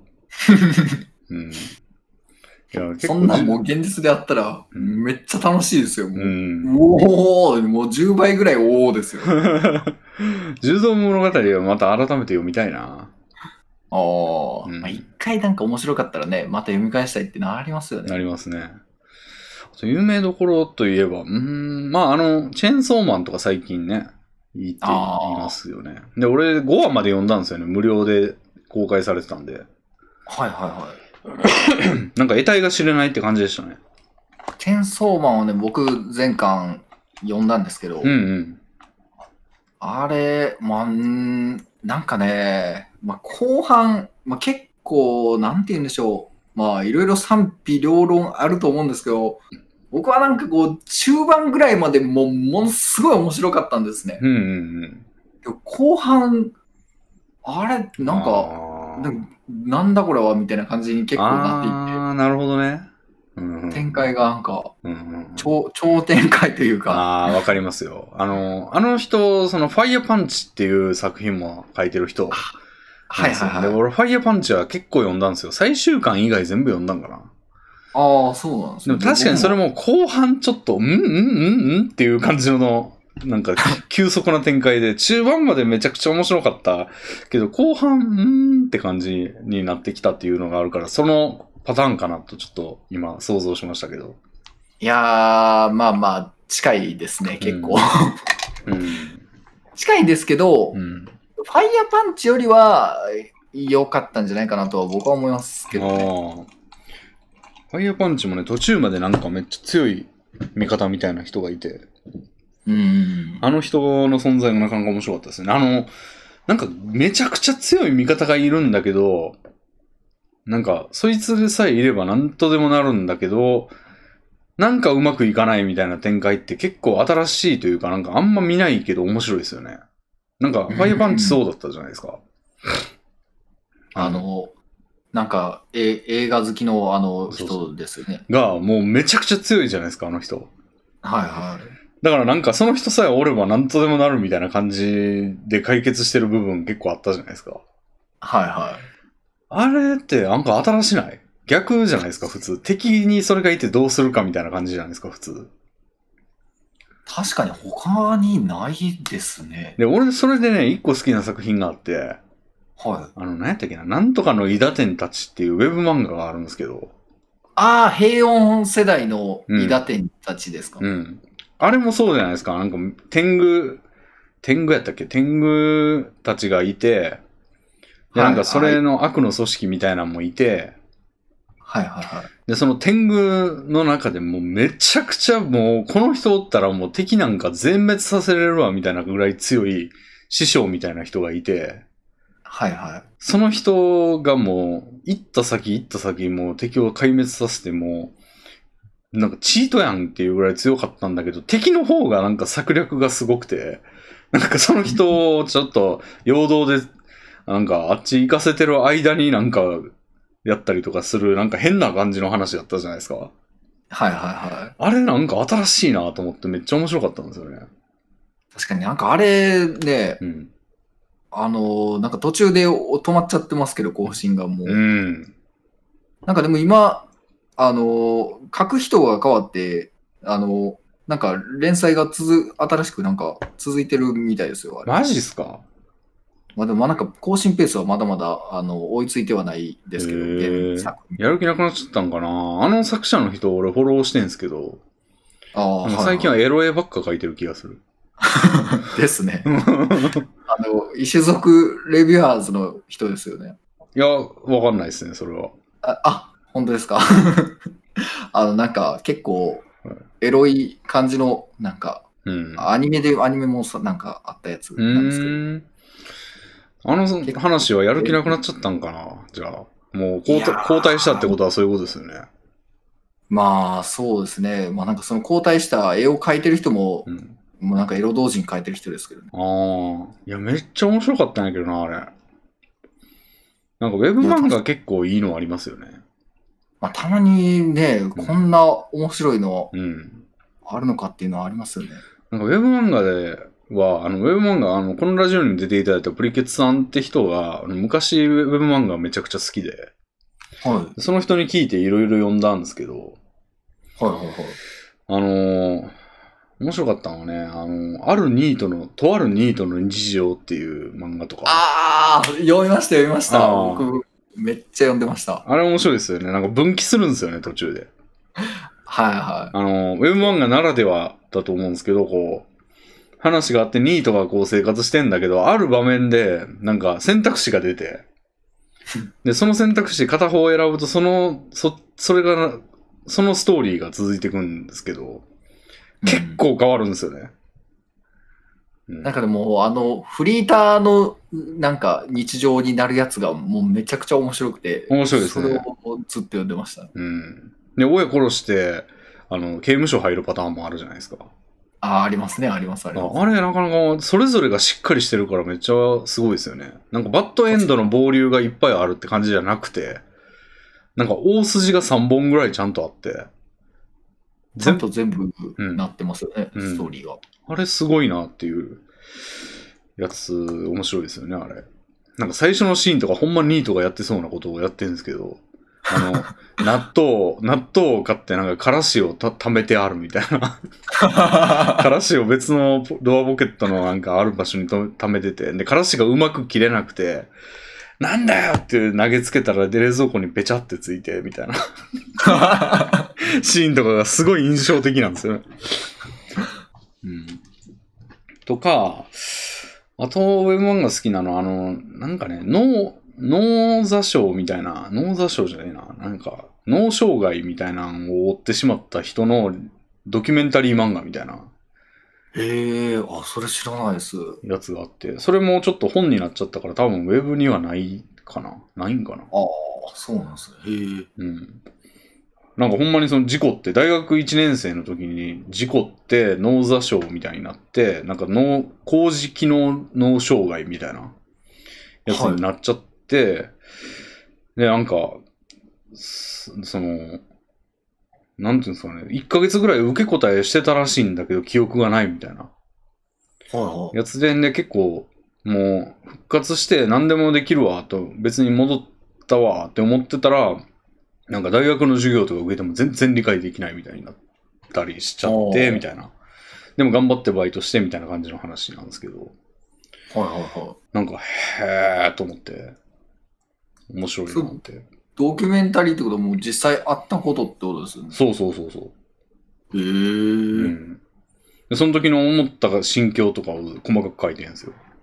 へえ。うん、でその本人がその脳障害を負ってから漫画を描き始めてみたいなそれでも、そんなこう漫画を描けるほどなんかこう、復帰はしてるってことなんですね。そういう、今、うんうん現代を描いたっていうこうんうのがあるってことは。うんうんだからなんか高度な論理とかはちょっともう分かんないけどあうのん分かんないとか頭がちょっと働かないけどまあ なんかできることを見つけていっているみたいな感じですごい強い話やなっていうか、うん、のも結構面白かったしあとまあ出会って5秒でバトルみたいなあのああ、ありましたね。 よく知ってますね、うんばさん。 なんか、俺が言ったやつ大体知ってません、今。ああ。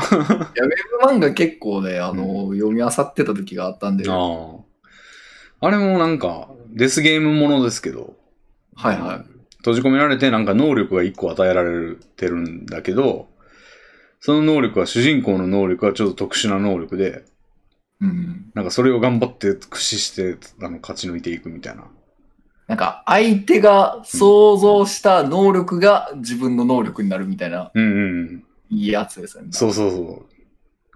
でなんか結構検証したりしてるんですよね。その二人でを相手にした時にどっちが思ってる能力になるのかとか、ああ、検証してましたよね。ありました、ありました。うん。ああいうの好きなんですよね。なんかあのデスノート試していくみたいな感じのくだりとかも好きだったんだよ、俺。はいはいはいはい。うん。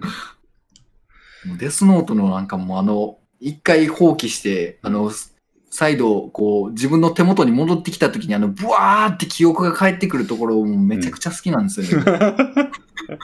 そうですね。あれは面白いですよね。 もう、あっことかもう読んでて、もう、うわーってなって、うん。めちゃくちゃ笑顔で読んでましたよ。ああ。顔芸も面白いしな。そう、それも結構好きだったなっていう、うん、感じですなんね で。しょうね。なんか、何が、レビンさんに合う有名どころの漫画ってなんかあるかななんか基本的にデスゲームものはまあ好きだと思うんですよね、まず。うん。なんかす、うん、あの、イダテンたちも面白いなと思ったし、あとね、殺伐世界っていうウェブ漫画もああるんですけど、はい。あれもね、めっちゃ面白いですね。そうへえめちゃくちゃハマってましたね、一時期。どどういう感じのやつなんですかなんかね、ようわからん世界なんですけど、なんていうんだろうな。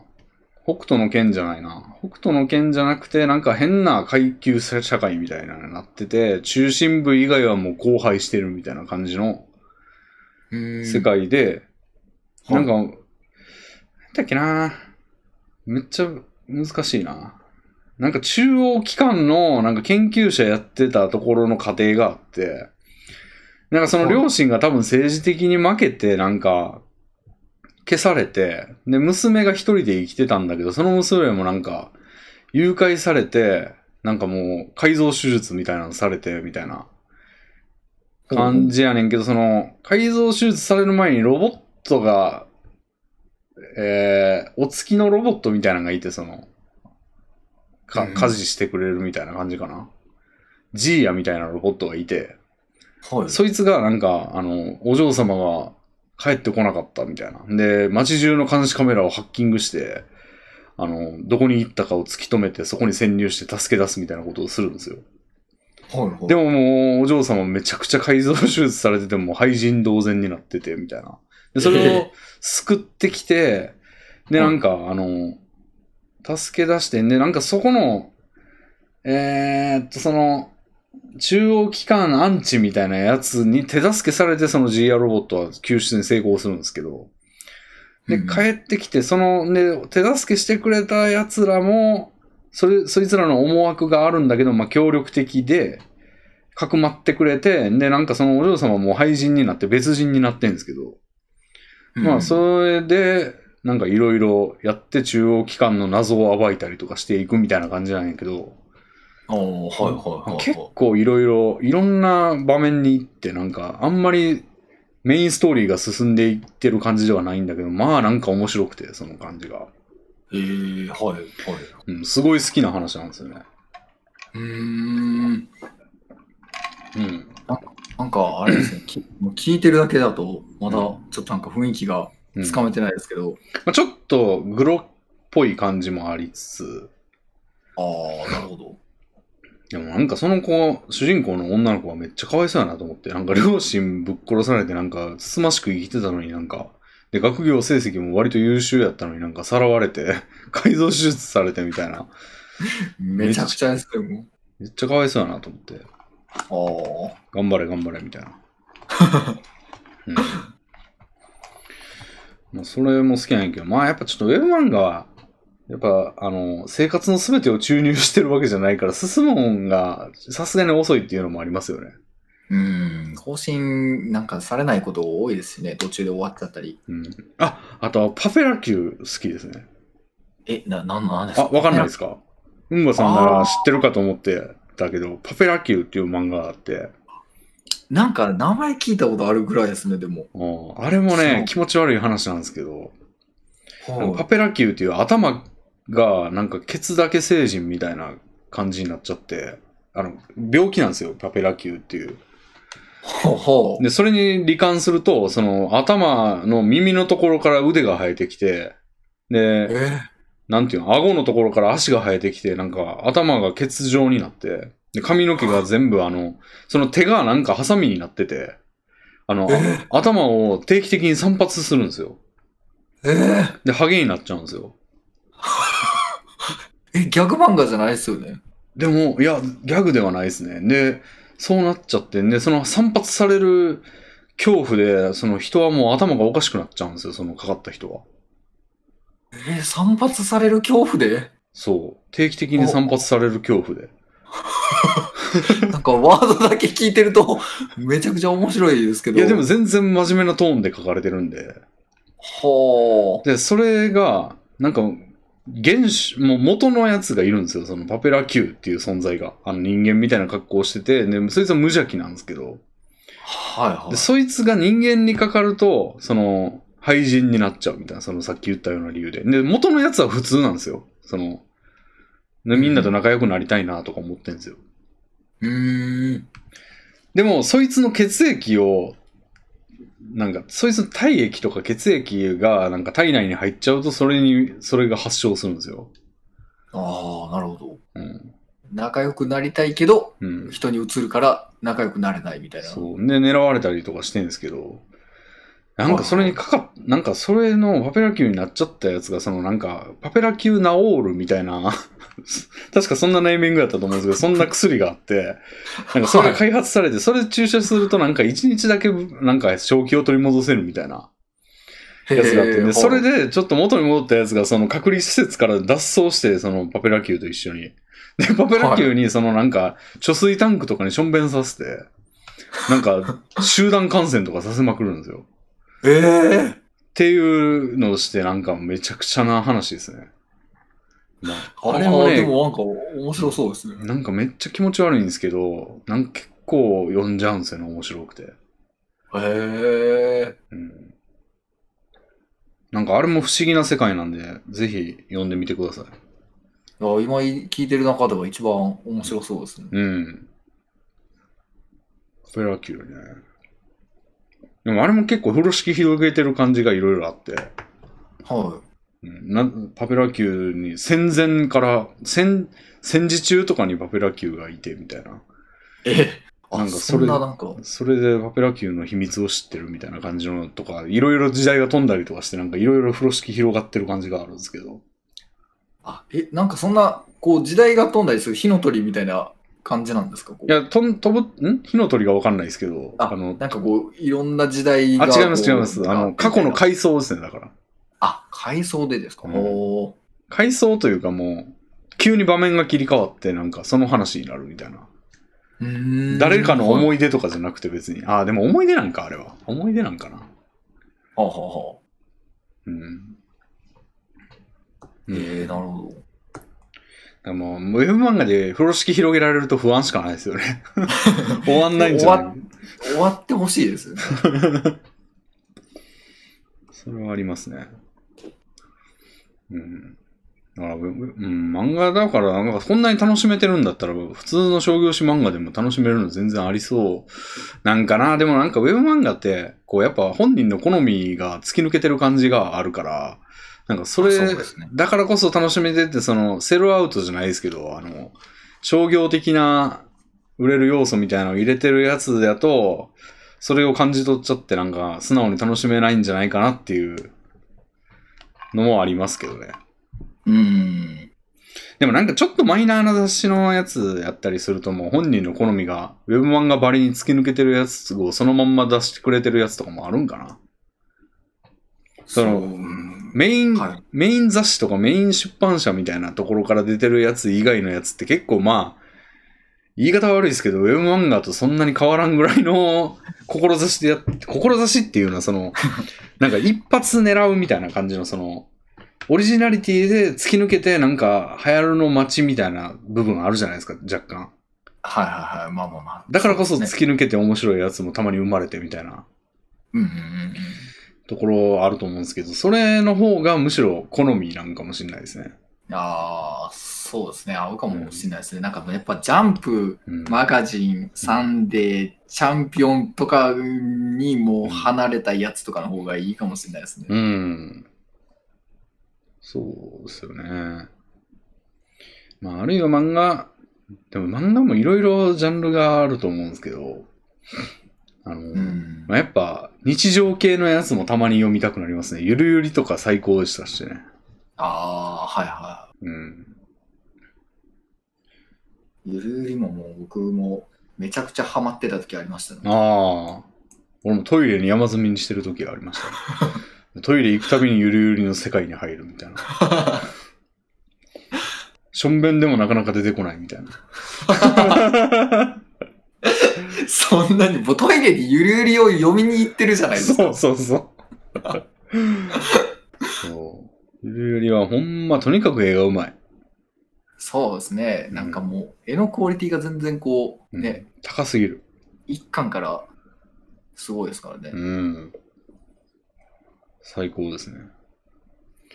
あとなんか、何やったっけな。ともちゃんは女の子っていう漫画とかよく読んでましたね。ああ、読んだことはあります、あります。うん、なんか、ウェブ漫画で掲載してたやつが本になったりとかしてて、ちゃうな。はいはいは本にするつもりで、ウェブもやってますみたいな感じだったんかな。い。なんか、4コマのやつですよね。そうそう。それ結構好きで。なんか途中まで買ってましたね、5巻ぐらいまで。うーん。だから日常系も好きですけど、まあ日常系はちょっとな、キリがないというかなんか、あの、その場の楽しみって感じなんで、まあ、なんかストーリーを楽しむって感じではないですからうんね。うん、わちゃわちゃを楽しむって感じですもんね。うん。なるほど。だから、あの、前回の、その、下中さんにも言われて、その、アマプラ入ってんだったら、アマプラに山ほど映画がありますよ、みたいな。はいはいはいだからそれを見たらいいじゃないですかやー見た方がうん。で確かに俺なんかえーもうほぼ見てない。俺ドキュメンタルとドラえもんしか見てないから。 アマプラで。いいやード、ドラえもんは見てるんですね。ドラえドラもえもんんあるやんと思って、なんかあるからちょっと見てみたら、はい。なんか、へえ、ストーリーの流れなんか昔のノリと全然ちゃうな、みたいな。のを思っておー終わったみたいな。なんで全然活用してないんですよ、だから。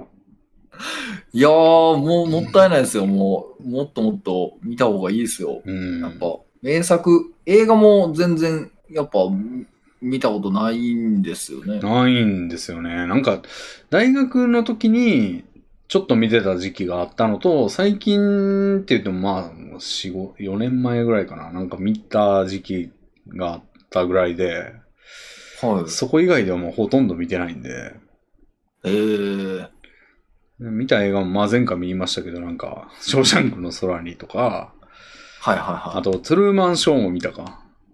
ああ、はいはい、では、い。キューブでしょはいはいはい。で、ソーでしょはいはいはい。で、セブンっていう映画と、あの、ブラッド・ピット出てくるやつですね。うんうんうん。あれでブラッド・ピットのってこんな人なんだって知ったんですよね。で、ショーシャンクでモーガン・フリーマンってこういう、この人なんだっていうのを知って。はいはい。あと何見たっけなアメリっていうまん映画も見たな。おーあれクソおもんなかっえたーけど。僕見見たことないですね。うん。ああんまり僕もね、うん映画そんな見たことないんで、だからそもう同じように、あの、アマゾンプライムで、なんかもう超名作をうん。バーって時々見たりとかしてるんですけど、うん。まあ、それでもまだまだなんか数少ないなって感じですけど、うんミストとかなんか、ああ、わかんない。あとなんかね、最近あの、うん、あの、イエスマンっていう映画見たんです。おう。イエスマンっていうその映画が、うん。あの、なんか、その銀行員のなんか主人公で、うん。その銀行員の主人公が、うんあの、おもなんて言うんでしょう、こう普段からこう、何でもかんでもノーって言っちゃう、なんか友達からこう、遊びに行こうぜ、みたいな感じでこう誘われても、うんい。やもう今日は、なんかもう全然用事とかないのに、いやもうめんどくさいか らもう、ノーだ、ノーだ、みたいなこと言っちゃう俺や主人公。 いや、いやもう見てほしいですよ、もう。な、その、主人公がいるんです。うん。あの、で、ノーノーって言い続けてるんですけど、うんで、なんかある日、なんかお前、そんなんじゃ、なんか、あの、もう友達なくすぜとか、こう、友達にこう言われるんですけど、うんで。ある日、なんかこう、なんかホームレスみたいな見た目のやつが、うんなんか、なんか突然出てきて、うん。で、なんか俺は何でもこうイエスっていう、あの、なんかもう本当にこう集会に行ってきて、でもうい何でもかんでもイエスって言うんだ、みたいな感じのやつがうん。出てくるんです。おう。で、で、あの、なんか、俺に、あの、なんかこう、なんかその銀行の大きなこう、もう窓のところに、あの、うん石を投げるかお前はって聞いてみろって、あの、言うんです、その主人公に。じゃあ、おうで、聞いたら、でうんイエスだって言って、あの、ほんまにその石を投げてバーンってもう窓を割ったりするんですよ。おう。だからほんまに何を言われてももうイエスと言うと。うんでイエスって言ったことはもう絶対に実行するみたいな。っへえ。ていうのにあって、でもうバカバカしいみたいな感じなんですよ、その主人公が。おうっおうて言うんですけど、おう。うん。でなんか、なんかその友達に、あの、お前友達なくすぜって言われたのうがんこう頭に引っかかってて、うんでその、やっぱちょっと一回行ってみるか、ま、みたいな感じで、そのイエスマンがこう集まる集会うんみたいなのがあって、そこに行ってみるんですよ、うんその主人公が。うん。行ったら、うん。なんかこう、もう、なんか教祖みたいな人が いて、うんえあなたはもうこれからはイエスと必ず言いなさいみたいなこと言われて、おう言われるんですけど、うんまあその集会が出た後、いや、まさかそんなんもうイエスって言ったって、うん。なんかイエスって言えばいいことが絶対に起きると言われるんですね。もう人生がいい方向に 進むと。うん。イエスって言い続けていれば。うん。でもなんかそんなわけないだろうみたいな感じで主人公は言うんですけど、ほで終わった後に、う。うん。なんか、その集会を出たら、うんあの、なんかホームレスに金を貸してくれとか言われるんですよ。おうおうおう。金を貸してくれって言われるんですけど、うんなんかこう、その集会出た直後やから、うんあの、周りにいるこう、一緒に集会に来てた人たちにを、あの、一瞬ノーって言いかけるんですけど、うんいや、イエスって言えよ、お前みたいな感じで言われて、おう。じゃあもうイエスって言うか、みたいな感じで、うんお金をあげたり、うん。で、なんか、こうホームレスがなんか調子に乗って、こう、車に乗せて連れて行ってくれよとかうん。言うんですよ。うだんか。らそれもイエスって言えって言われるから、うんもうイエスって仕方なく言って連れて行くんです。うん。でもうその主人公はもう、うわーもう、なんでこんなやつ連れて行かなあかんねんってなるんですけど、うん。なんかこう、それがなんだかんだうまく、こう、すそのホームレス連れて行ったのは最悪なんですけど、おう。なんかそっからなんか、その車がガス欠になって、おう。あの、なんかまあ止まっちゃうんですけど、もう散々だみたいな感じで、もうイエスとか言わなきゃよかったってなるんですけど、おう。そっからガソリンスタンドにこう、なんかガソリンを汲みに行くんですね。おう。で、行ったらそこで、こうたまたまなんか女の人と出会って、おう。で、なんかこう、その女とこう、うまくいくみたいな感じになってくるんですよ。おう。で、なんか、うわや、やったぜ、イエスって言ってよかったみたいな感じになるんですよ、そうんうのん主人公が。はいだからそっから、なんかその主人公がもう何でもかんでもイエスっていうイエスマンになるんですよ。 はい。よっぽどええ女やったんか、それが。そう。なんかこう、まあ今までそう、こう、人生あんまりうまくいってなくて、おもんねえ、人生つまんねえ、みたいな感じだったんですけうど。ーん。で、なんかイエスイエスって言ってて、うんあの、もうイエスマンになって、うん。まあ最終的になんかこう、まあ何でもかんでも、まあそのも、その映画の最終的なストーリーとしては、まあ何でもかんでもイエスって言ってたら、うんまあそれはあんまり良くないから、まあ、ところどころではちゃんとこう、ノーって言いましょうね、みたいな話で終わるんです よね。あの、なんかイエスって言いすぎて、その女の人に、うんなんか、あなた、なんか、何でもかんでもイエスって、その、その集会に従ってただ言ってただけだったのね、みたいな感じになって、おう、なんかこう、もう、がっかりされて、あなたを信用できないわ、みたいな感じになっちゃうんですけど、おう、まあ、それも、まあ、うまく転がって、こう、最終的には、こう、ちゃんとこう、いい感じになるんですけどね。おう、でも、それを見て、いや、確かに、あの、その、なんかもう、僕も結構、あの、なんか、友達、いや、もうその映画を見る 前は、んいや、僕もなんか、何でもかんでもノーって言ってるかもしれないな、と思 って、いや、俺もイエスって言おうって思って、で、それを映画を見た、なんかうん次の日かぐらいに、あの、配信したんですよ。うんうん配信してたら、うんあの、で、まあ、その配信してる時にイエスマンっていう映画を見たんですっていう配信中にこう話をしたんです。うんうんじゃあ、視聴者から、うんあの、なんか、じゃあお金くれよって言われたんです よ。お金くれよって言われたから、じゃあ、一瞬僕、ノーって言いかけたんですけど、 あの、いや、うんノーって一瞬言おうと思ったら、チャットのなんかその別の人が、うんいや、イエスって言えよって言ったんです。おうおうおうだだから、じゃあ、じゃあ、イエスかって言って、イイエスって言って、うんあの、その人に Amazon のギフトを500円あげたんです。嘘じゃあ、うんで、じゃあ、その人が、ありがとうございますって言って、でその直後に、その人が400円エールくれたんです。うん。あの、オープンレックの400エールを。おうおうおうおういやー、でも、なんか、こう、お互いに、あうんありがとう、ありがとう、みたいな感じになって、もう、すごいいい感じになったんですよ。おうもう、よかったなとおうい思っやて。ちでしかももう、ちょっと割そのり引割り引いてるやん、でも。いや、いや100円取られちゃいましたけど、しかも、それオープンレックからも取られるやん、ま た。何割かしかくんないでしょ。いや、でももうやっぱりね、お互いにやっぱこう、僕も500円あげたことで、やっぱその人も、その瞬間めっちゃ嬉しかったですし、あおーの、やっぱね、400エール僕ももらった瞬間はすごい嬉しかったですから、うん。やっぱ幸せでしたよ、その瞬 間は。いや、いやイエスって言ってよかったなと思って。まあ。はあ。いや、もうそのイエスマン、おすすめですよ。いや、400円で割り引かれてるやん け。ああ、なるほどね。っていう、まうんあ、そういうね、映画があったりしましたね。最近見た映画では。でも他のやつ言わんかったんそれ。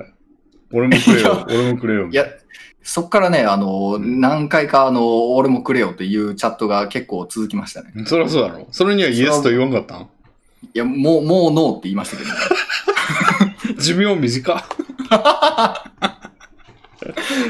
へえ。いや、でもその喜び、嬉しかったですって言うんやったら、もうどんどんやればいいのに。何一回いでや、一回で喜びを打ち止めにしとんねん。いやいや、それなんかもう、その、最初に言った人は、ちょっとやっぱね、なんか、一回ぐらいならいいかなと思ったんですけど、うんちょっと後々のやつはもう500円こいつに言ったらもらえるっていう邪悪なやつらでした から、やっぱそういう、そんなやつらにはちょっとあーイエスとは言えないなと思って、なるほどね。でも全部イエスって言うんでしょ、映画では。そうですけどね。うんなるほど。それ、なるほどね。やっぱ映画、すごいですね。映画を見て、こう、なんかちょっと、なんていうんですかね、見聞じゃないけど、それを広げるっていうにはとどまらず、もう即影響を受けて、やってたんですよまあでもうん、結構なんか、僕影響されがちなんですよね、何でもかんでも。うんうんうん。わかりますよ、それは。見たら、おーってなって感銘を受けたらもう、うん。その、なんかその映画の、なんか主人公と同じようなことをしたくなるというか、うんうんうん。まあ、やってみたら実際良かったりする、しますしね、そういう、うんほんまに。うん。ちょっと今のはアホみたいなエピソードでしたけど。 ああ、そうですね。まあ、さすがにでもなんか、そんなできなさそうな題材のやつばっかり、そう見た後にそうやりたいとかなったらやばいし。そ、 そりゃそうです よね。でできるわけないですよ。キューブ見た後にキューブみたいなの作って人を閉じ込めたいとかもやばいし。デスゲームものとか基本やばいしな。でもなんかこう、デスゲームに近い、なんかキューブに近いこう企画を考えるみたいな、こう、まあうん死なないですけどみたいな、うん。とかはなんか使えたりしそうですけど。うん。そうですね。はあ、なるほどね。まあでも確かにな、もうアマプラ、そうね、アマプラを見ればよかった。今日チャンスがあったはずなんですけどね、今日も日中仕事で、あああの昨。日その、下中さんに言われましたから、うんうんうん。見ようかなと思ったけど、結局合間には剣士をしてましたね。あの 剣士っていうゲームを。ああ、リムワーールドしてましたね、今日は。ああ、はいはリムワールドっていう無限にできるゲーム。い。やっぱこう、うん無限にできるゲームとか、ついついやっちゃいますよね、もう。うん同じことを。そう、無限にできるゲームやりがちなんですよね。なんかママニョニョっていうアリスソフトっていうエロゲメーカーが出してるファンディスクみたいな、そのアリスソフトっていうメーカーはもういろんなゲーム出してるんですよ。ランスとか、はなんはいはいかはいいろんなエロゲーとか、まあ大悪事とかなんかいろいろ面白いゲーム出してるんですけど、うんうん。それのいろんなキャラが全員集合したみたいな感じのやつで、そいつらが召喚されてきて、なんか、あの、地下ダンジョンを要塞ごと潜っていくみたいなやつで、まあそれ、地下1回、地下2回みたいな感じでこう、進んでいくんですけど、はい。まあ無限回まであるんで、うんうんうん。もうキャラクターを強くして、ど道中出てくる敵を倒しながら、 あの、どんどん潜ってって、ってはいはい。いうのを無限にやっちゃ、ややりましたしね、昔。うん。あー一されてましたね。配信でもされてましたよね。 1万回ぐらいまで行きましたもんね。ええあの、し死ぬとかいう概念がないんで、ああ、そうなんです死ねんでも3。回ぐらい戻されるだけなんですよ。はうん。なんで無限にできる。なんぼでも取り返せるわって感 じ。あ。うん、結構もう、無限に続くディスガイアとかも好きですよね、レビンさん。うん結構、なんか、されてる時ありましたよね。そう、もうすぐ出ますしね。ああ、 出ますね。また無限にやっちゃう。うん。そうなんですよ。あーまあ、無限にやるゲームやりがちやけど、まあ、せめて仕事中はね、仕事中はちょっと片手間に、せっかくリモートやから、片手間にその、もう、どうせ見ないんだったら、せめてその、うん流し見でもいいから、流しといた方がいいでしょうという。全くそれで仕事中にその流してんねんけどな、全く見なかったら、まあ、それはそれでまた見直すというか、元と同じ状態やし、うんうんうん。流しとくだけ価値があるのではっていうか。そうですね。まあ、ちょっと片手間でも頭に入っていくかもしれないし、うんまあ見たら見たでやっぱ、いろんな人にこう話できたりしますからね。うん。ただまあ、前回も話したんですけど、その意味がちょっと難しい話とかやと、片手間に見てるとわけわからんくなるんですよね。ああの、煙草見たっていう話したんですけど、前回。あ、はいそ。の煙草一回流しながらやってみたんですよ、仕事とか。はい。煙草っていう、その、あの、獣フレンズ作ったたつきさんっていう人が作ったオリジナルの話なんですけど、はいはい。若干エヴァっぽくて、あ、そうなんですね。へえ。うーん、え、まあちょっと違うんだけど、まあなんか謎がいろいろあって、なんか、この世界何なんだろうみたいな感感じ。じなんですよ。その、いろんなやつが戦ったりしてるけど、どういう仕組みなのそもそも世界はみたいな感じのやつがよ、めっちゃ謎なんですよ。はいはあの、獣フレンズで出てきたカバンちゃんみたいな、その、い。はカバンちゃんも謎じゃないですか。なんか、獣フレンズがいっぱいいる世界に来た謎,、謎の人間じゃないですか。どうい。いうそうそう。経緯で来たんかもよくわからんし、うんうんうん。あのテイストは生きてて、その、へえ。主人公みたいなやつが急にこの世界に来て、右も左もわかんないんだけど、なんか4人ぐらい戦ってる女の子がいて、はそいつらになんか物珍しがられたり、なんか受け入れられたりとかするんですけど、はい。謎なんですよ、全然。な、なんなんこの世界みたいな。ほうほうほう。で、それがこう遺跡に行ってみたらなんか、なんか今までその現実世界とは違うのかなと思ったらなんか日本語書いてあるみたいな感じがあったり、うんうん、あれ何何何これみたいな感じがあったりして謎が多いんですよ。ほでうそれほうほうほっうて片手間に見てると意味わかんないんですよ、そ の。あれなんかあったっけさっきみたいな。そんな、あれなんか、なんか言ってるけど、そんな前提あったっけみたいなのとかが謎になってきてなんか、ようわからんくなるんで、途中で見るんやめちゃったんですけど。あーさすがにわけわからなすぎそういうてのは。うん。そうですね。がっつりちゃんと見ないと。うん。見逃しちゃダメ、画面の隅に映ったやつとか見逃したらダメなパターンのやつじゃないですか、多分。うんうんうん、それは片手間に見れないですね。うん。だからなんか結構ね、やっぱ映像がついてるやつって、ラジオ代わりにもできそうだけど、やっぱ映像見てないとわけわからんやつ多くて、今日もね、あの、うんばさんとその、ラジオする前に、うんばさん配信終わってからやって言うから、俺寝よう、ちょっと寝、寝たいなと思って寝てたわけですよ。さっきも言いましたけど。はい。で、寝るとき俺ちょっとなんか流したい感じあるんですよ。はい、はい流。しながら寝て。で、ツーショットラジオとかもたまに流すんですけど、この、はい。流すんだけど、これ長すぎて、その3時間とか経ってもまだわーわー言ってるから、そのそれで起きる時があって、ツーショットラジオはえややめとこうみたいな感じに思ってたんですよ、最近。 はい。睡眠を阻害するんで。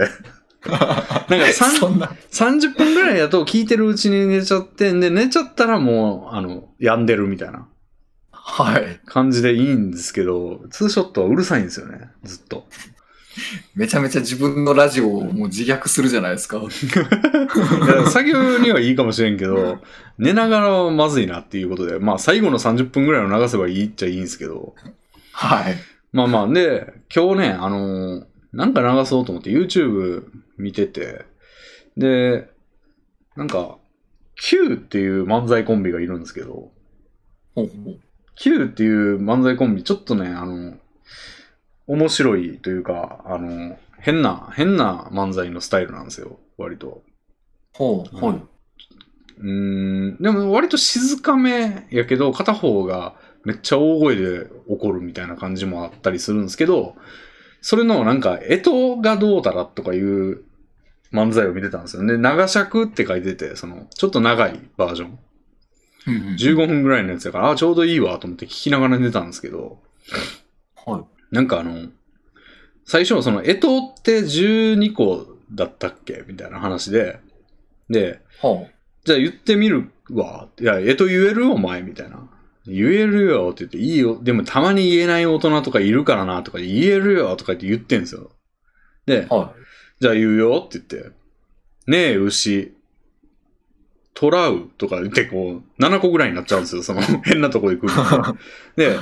はえ区切り方がおかしいんじゃないのかとか言って、なんかいろいろそういうわちゃわちゃの感じの漫才なんで、ああ、これちょうどもうこれ聞きながら寝ようと思ったら、途中からなんかもう、なんかねえは、あの、実はねえって動物いないじゃんみたいな。ねえってなんだよみたいな。だからこれって実は話しかけてるんじゃないみたいな感じの、 なんか、くだりがあったり して、で、うーってなんだよ、みたいな。で、うーもなんかその、なんか、なんやったっけな、なんか、まあ、ちょっとあんま聞いてなかったんですけど、なんか、どな、はいなんかその、相手の気を引いてるんじゃないみたいな感じになって、途中から、ねえ、うーとか言ってるんですよ、ずっと。で、お互いに、うーうーとか言い出して、なんか、はいで、それって、なんか、多分、なんか、その、動いてる やつも加味しての面白さやと思うんですよ、それってなんか。その、い。うんうんうん。映像も込みよ。でも、俺、画面見ずに寝ながら聞いてるから、ずっとうーうー言ってるだけなんですよね、なん か。だからもう、わけ、はいうるさいだけなんですよね、めっちゃ。ずっと、うーって言ってて。なんか、はい。結構向いてないというか、全然、あの、入眠には向かんなっていうか、映像を見ないとわけわかんねえなと思って。だかああ。ら割と、その映像作品、まあ漫才なんて映像じゃないですか、もともと。だかうん。らなんか、それって聞いてるだけやと、わけわからんなっていうのが、なんか漫才とかでもあるから、まあ漫才なんか特にそうか。まあでもアニメなんかもね、映像が重重きを置かれてる部分やねんからもう、アニメもそうやし、映画だって映像があんねんから、聞いてるだけじゃね、わけわかんないと思うし。そうですね。まあ、うん、聞くだけでなんか成り立つのって、やっぱほんまにラジオぐらいですよね。そうだよな結構やっぱ見る情報ってなかなか大事うんですもんね。うん。だからラジオオドラマとかがいいんかあな。あ。でもそんなん数ないもんね。めっちゃなんか結構限定的というか、なんかもともとある映像作品 のなんか派生作品としてあるうん。ものとかだったら、ラジオドラマとかあるでしょうけど、うん。なんか新しいものを探すのには結構あんまり適してなさそうですね。うん。そうなんですよね。 まあだから逆に狙い目かもしれないんですけど、この、やっぱツーショットラジオの狙いは、あんまり競合がいないというか、うんうんうん。作業用 BGM をメインにして、しかもあんまり難しいこと言わないっていう。いやー、いいですよ。うん感じのやつはあんまりないからいいかもしれないんですけど、まあ、逆に言うとあんまり得るものもないというか、まあでも、なんか家無音の状態であるよりは、何かしらこうんう、音が流れてる方がいいですからいやね。そういうことでしょ。だから、うんでもこっちとしては、なんかそれをやりたい、なんか、仕事中にでもなんか流したいっていうのは、なんか得たいからじゃないですか。まあそうですね。っていう目的やと、どうしても映像作品とかになってくるから、うなかなかそれで流し見っていうのは難しいなっていう。ん。難しいですね。うん流せて、なんか、ほんまに日常系のアニメとかぐらいしで か。も、日常系アニメから得られるものってなんだよ、みたいな。日常が得られるじゃん、みたいな。確かに な。日常を得てでも別に何もない。うん。しかも当たり障りのない日常をかいつまんで見せられてるわけですからね。うんそのなんか、例えば人の人生を、その前のあのね、3億年ボタンの話でもありましたけど、なんかはい人の人生を見れるやったら結構面白いですけど、その、見ちゃ、ほんまは地上波では流せんようなやつも見れるやろうから、はいはいはい。それはそれで面白いとは思いますけど、その、フィルターされたもう無難であることが確定してるところしか見せてくんないじゃないですか、日常系アニメっ て。そうですね。それはちょっと得られるもんもないですよね。うん。可愛いなっていう喜びしか感じられないというか。うん。それはありますよね。でもまあ、言うてでももうそれは覚悟の上で、もう、どうせ見ないんだったら、そういう方法で、でも流すしかないのかなっていう。うん。うん。まあなんか、うん断片的にこう、なんか、こう、目の端に映ってて、その情報だけでも面白いと思ったら、もうがっつり見たらうんいいでしょうしね。いやでも結局がっつり見ないとあかんやん、それ。じゃあ。 いや、まあまあ、そうなんですけど。俺の興味のきっかけにすればいいってことかな。だから、ショーウィンドウ、ウィンドウショッピング的な感じで流しといて、ああ、はいはい。で、気に、気になったやつだけ、その、仕事終わってから見るみたいなことなのうかな。ん。いあやあ、ーそれが、うん。でもなあそれなあ結局、うーん。うーん、いいんじゃないですか。か、それで。ね。うーん。やっぱ全く、なんかこう、見、見始めるきっかけがやっぱり今ない状態ですから、うん。ちょっとでもその映像の内容を見て、うんあ、面白そうだなって思ったら時間取って見るのがあなんあかこれから見る習見ていく習慣につながるかもしれないですし。でも、それにしては、こう、なんか、一個あたりが長すぎんそれだと。その、もっとザッピングみたいな感じで、いろんな映画を15分間ずつぐらい見たいけど、それ自分で切り替えなあかんもんな。あそうですね音楽のメド、音楽やったらね、なんかメドレーみたいな感じ。だから音楽はそもそも短いから、フルで流してたとしてもいっぱい Spotify とかでね、ああ、そうですね。いろいろ流せば、まあ、いろんなのを摂取できますけど。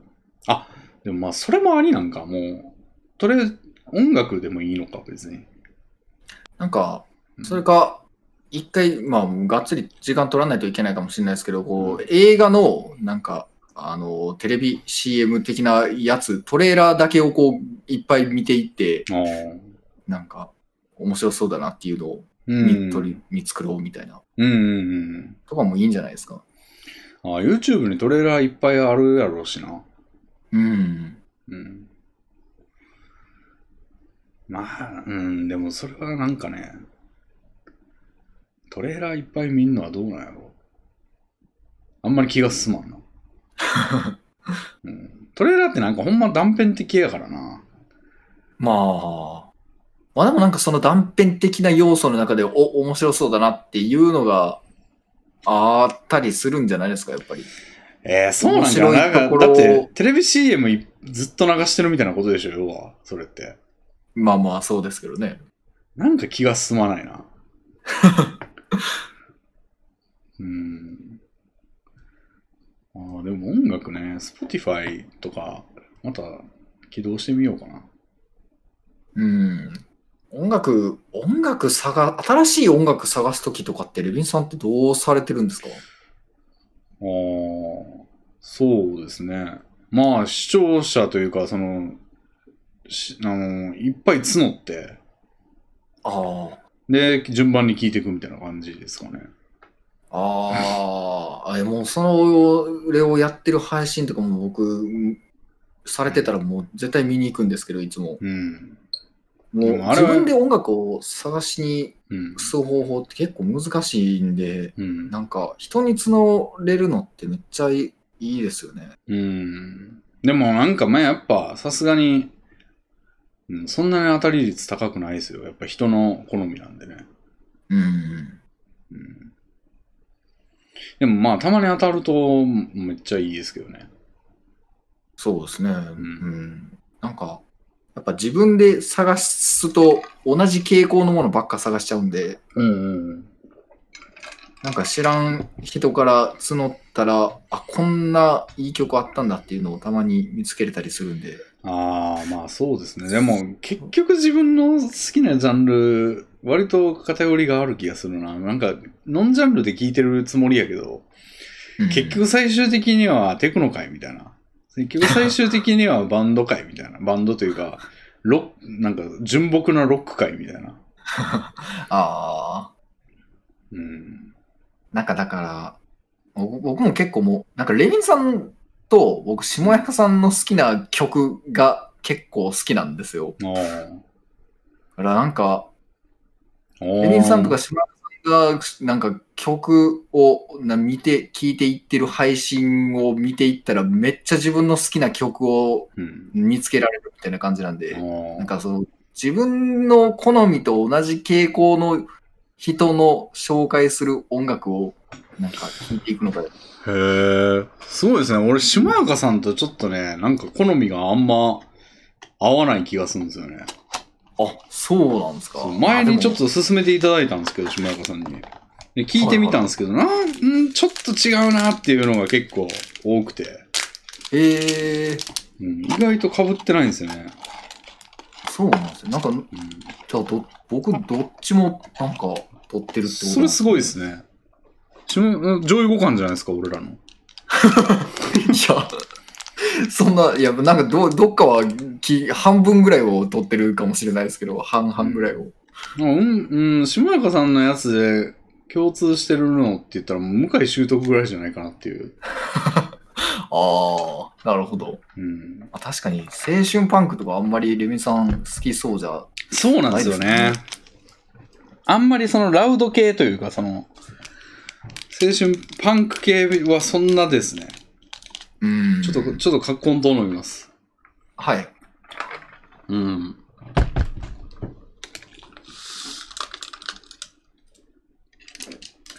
格好んと飲みますの間、繋いでくれや。あ無茶ぶりか。僕も、めっちゃ僕も今水、同じ合わせて水飲んで ました。最悪や。繋いで欲しかった。すいません。いやいやいや。飲むなよって話ですけどね、すいませんいや、いや、いいですけどね、別に。カッコンと。ちょっとなんか体調がね、寝起きは体調があんまよろしくないんですよ。うーん。今体温測ったらめっちゃ高いんじゃう。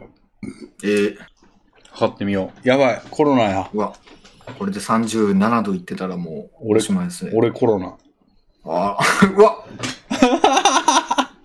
やばえい、ー通え営業報妨しな害い。と。通 報や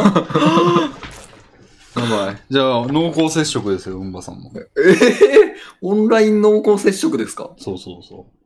あら、俺も、お前も連れてい く。あんたはここでレビと死ぬのよ。ああ、最悪や。あれちょっと待って、体温計がない。体温計どこ行ったちょっと俺の体温を測るコーナー。今日の体温のコーナーですね。今日の検温のコーナー。あれ俺体温計前、 測ったやつどこやったんや測った後どこに置いてしまったんだ俺は。いつもペン、ペン立てに入れてるのに。体調はあんま悪くならない方ですかあうーん、あな外んかしようが落結ちた。うん。構数年前はまでは、うん。なんか1年に1回は絶対風邪ひく。えあ、いやでも、一年に一回で住んでるんですかもういやでも1年に1回とかですね。もう一年に四五回引いてますよ。ええでも重い、重くはないんですけどね。なんかちょっと熱出て、ああ、でも3日ぐらい前にね、測った時、俺37度超えてたんですよね。あら、レミンさん、さん体温、平熱もっと低めい。っちゃ低い、。35度台ですよ。あら、じゃあもう37度って結構もう、はい。なかなかの熱じゃないですか。コロナかな。あ殺処分ですかね。あ。そこまで行くんですか怖っあ、もう出た。早っ。早っ。 36度キューブ。あ、え、あら、ほんまに結構やばいじゃないですか。これはあら、熱あるんですかね。あら、あまら、さか、なんすかあの、もう濃厚接触か。濃厚接触者ですね。うわあ。じゃあ、炒め止めも飲んどっか。いやー体調気をつけてください。ああ。でも僕、去年、2020年、僕、インフルエンザかかったんです。へえ。え、めっちゃ少ないと言われているのに。そうそうなんですよ。あの、まあ、でも1月の頭ぐらいだったんですけどね。ああ。あの、本当にまだコロナが出始めたかなぐらいの時に、うん。なんかまだコロナと呼ばれてなくて、もう、はい、新しい肺炎が出たぞとかいう話の頃に、なん、か、めちゃくちゃ熱が高くて、あ、熱が高いというか、なんか、体調が悪くて、うん。うわ、これもしかして、この新しい肺炎にかかってしまったんじゃないかと思っていたら、おうインフルエンザだったんです。おーなんかもう、それを聞いなってから、うんなんか、後々2020年のインフルエンザの人数はめちゃくちゃ少ないみたいな、えうん。になって、で、なんかこう、もう本当に数パーセントの中の一人に、俺は入っているんだと思って、おーなんかめっちゃアホやなと思いましたね、自分 もアホやなと思ったよな。いや、選ばれし者やと思ったんじゃないいや、こんな、なんかちゃんと予防して、かからないと言われている、ちゃんと予防していればかからないと言われているインフルエンザに、俺は去年かかってしまったんだと思って。 まあでもその時期の前でしょ。まあまあまあ、そうなんですけどね。うん。なるほど。俺、インフルエンザはかかんないんですよね、なんか。こへーのす、もう10年ぐらいは当然、うん、インフルエンザなってないもんな。もあー、えー、10年。10年ってっすごといでかすねな。20年ぐらいなってないと思う。もっとかな。へえ、うん、成人、大学入ってからないと思うから、ぽいやつはあったんですよ。3回ぐらい、めっちゃ高熱になって38度ぐらいとかになって、うわうわうわって思ってたら、で、医者行ってみたら、あの、鼻に入れられてみたいなやつあるじゃないですか。はいはいはいやーってなりながら鼻に入れられて、でも、 はいこれはインフルでしょうと思ったら、違いますって言わ れて、陰えー陰性ですみたいな、ただの高熱ですみたいな。い。ほうほうほう。なって、えー、違うんかいっていうのがなんか3回ぐらいあったんで。なんかめっちゃ高熱出て逆、インフルじゃなかったら逆に、じゃあなんやねんって感じですね。 なんか風邪だったんですよ。おー。うん。あーなんかそんな、しょっちゅう体調悪くなるのも嫌ですね。嫌ですわ。うん。暖房めっちゃ入れてんですけどね。うーん。なんでなんやろ。暖房とか俺30度にしてますもん。え、30度ですか効きが悪いんですよね、うちの暖房。あなあ。まああ確かにエアコンによってなんか、結構変わりますからで、こね。こ住んで俺10年ぐらい経つんで、もう結構行かれてんすよね。タバコも吸ってるし。ああ。うん。解熱剤を。もうねうん痛み止め、上下してる痛み止めをもうガバガバ飲んでますわ。うーん。なんかもう、僕も体調、あんまり、体調っていうかもう熱とかあんま出ないんですけど、うん。もう頭痛というか頭痛が結構もう慢性頭痛で、ああ。で、もう常にもうほぼ毎日2錠頭痛薬飲んでるんですよ。ああ。なんかもう頭痛薬を飲んでるせい、なんかもう飲みすぎてて、うん。なんか飲みすぎてるせいで頭痛がなんかうん起きてるんじゃないかなうん。と思い始めてきて、で、なんか調べたら、こう、ほんまにその、頭痛薬を飲みすぎることによる、こう、頭痛とかもあるらしいんですね。うん。うわ、それかもと思うんですけど、もうその、頭痛が、こうね、するんで、それを止めたいと思ったら、の、飲むんで、うん。なんかもう無限ループというか、あ止めようがなくて、あ。ああ。なんかやめられないんですよね、今。別の頭痛薬にしてみるとかわかんのかなあ俺も一応ロキソニンは取ってあるんですよ。その、ロキソニン、耐性できるとか言うじゃないですか、薬って。あ、はいはい効はかなくなってくるみたいな。い。はいだ。からロキソニンは効かなくならないように、まあ、飲まないようにしてて、いつも飲んでる痛み止めはイブプロフェンっていう成分うん。系のやつを飲んでるんですよね。ででも、前になんかね、ちょっとニュースになってたのが、イブプロフェン飲んで、飲みまくってるとインポになるって いう、学説みたいなのがあるんですけど、学説というか研究結果みたいな。おーインポ率が超上がるみたいなええやつがあるんですけど、そうなんですか別になってないんで大丈夫かなっていう。お全然シコシコしてますし。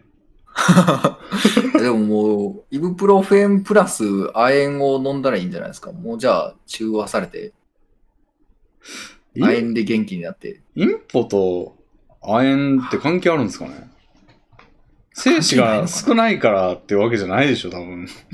ああ、そう、そうか。そう。インポは全然なる気配ないですね。ええ性欲衰えないですかいや、衰え、まあ回数は減りましたけど、何の話やねん、これ。は おいや減り減りましたけど、い。まあ、そんな、減ったっつってもなんか、うん、そんなに変わんない気はする。なんか、いや、もう、何の話やねんって感じですけど、僕もこう、性欲、だんだんやっぱ落ちてはきてるなとこう感じるところがなんかあって、うーん。でなんかでもやっぱ性欲落ちてくるとちょっと悲しいじゃないですか、なんか。うん、うん、え、もう、もう俺ダメかと思って、うん。俺だんだんダメかと思ってきて、おうでもなんかこう、負けないぞっていう気持ちでシコシコするときありますよね。俺は性欲の減退に負けないぞという気持ちで。だかへえ。らなんかもう無理に、無理に抜いてるときとかありますよでね。も、ユンガさんまだ20代でしょ いや、そうですけど、いや、もうもう30近いですからね、もう。いや、言うてでもね、いや、全然そんな、大丈夫ですよ、まだ俺は。へえ。多分。あ、じゃあ、よかった。まだ、いや、でもね、そまだ頑の、張れるかな。なんかい、うん、その洗礼を見て安心するやつ、あんま良くないと思うんですよね。なんか、たまたまかもしれないから、その人が。あいや、なんかせ、前回も下中さん言ってましたけど、あ、はい。そのレヴィンさんが2個上だから、そのその人がまあまだ元気なら大丈夫かって思ってる部分はありますみたいな。で、俺もあれで、その、永井先生っていう配信者の人がいて、はい、はい。その人が結構年上やのに元気そうに酒飲んで、そーっと打ったりしてるから大丈夫やろっていう気持ちでいるってなったら、その、生き残ってる人を常に見てるから、ああ、なんか、その人が大丈夫な限りっていうので言っても、途中で自分の方が脱落してる可能性もあるぞっていう。うわーうわ、でも、僕めっちゃ、それやっちゃってますね、も う。下やかさんとか、もうめっちゃ基準にしてますもん。なん か、めっちゃ下やかさん元気やし、まだまだ俺も大丈夫やろ、みたいな。うんでも、うんばさんだけ、急な落とし穴に、あーって言って落ちてって。で、その穴、ヒュッて閉じて、何もなかったかのようにみんな過ごしてるかもしれないですよ。うわー、まあでも全然、ますからね、そりゃ。あの、IQ っていうゲームで、はい IQ っていうゲームで、あの、なんか、真っ暗な、もう奈落のような空間に、あの、キューブがゴロゴロ転がってくるパズルゲームがあるんですけど、あれ、負けた時あーってなんか主人公が落ちていきますけど、奈落 に。あれみたいな感じで落ちていくかもしれないですよ、うんばさん。えー、そんな、僕、奈落の底に落ちていくんですか、うん そう、奈落の底に落ちていきますよ。怖ー。イエスですよ、それは。イエス、イエス、ノーですよ。イエスって言ってかないと。いやーそ、そんなもう、人生を終わるか終わらないかを決断するのにイ エスとは言えないですよ。いやー、そう、そうね。だから、ほんまその考え方は危ういですよ。統計を見ていかないと、やっぱり。うーん。まあね、健康、健康にでもなんか最近は一応気をつけてるつもりですけどね。うん。俺もなんか、ポトフ作るわとか、昨日言ってたんですけど、結はい局今日は作らずにマックデリバリーを頼んでしまいま したね。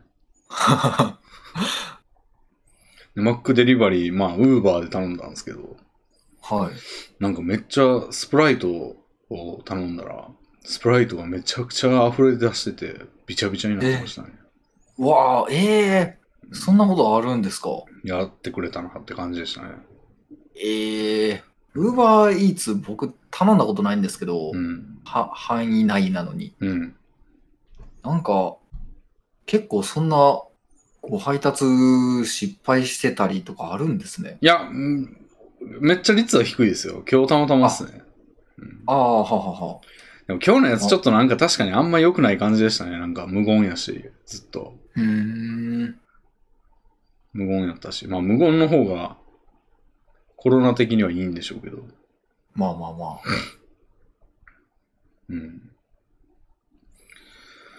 そうですね。コロナ、コロナ、コロナの話じゃないな。うーん。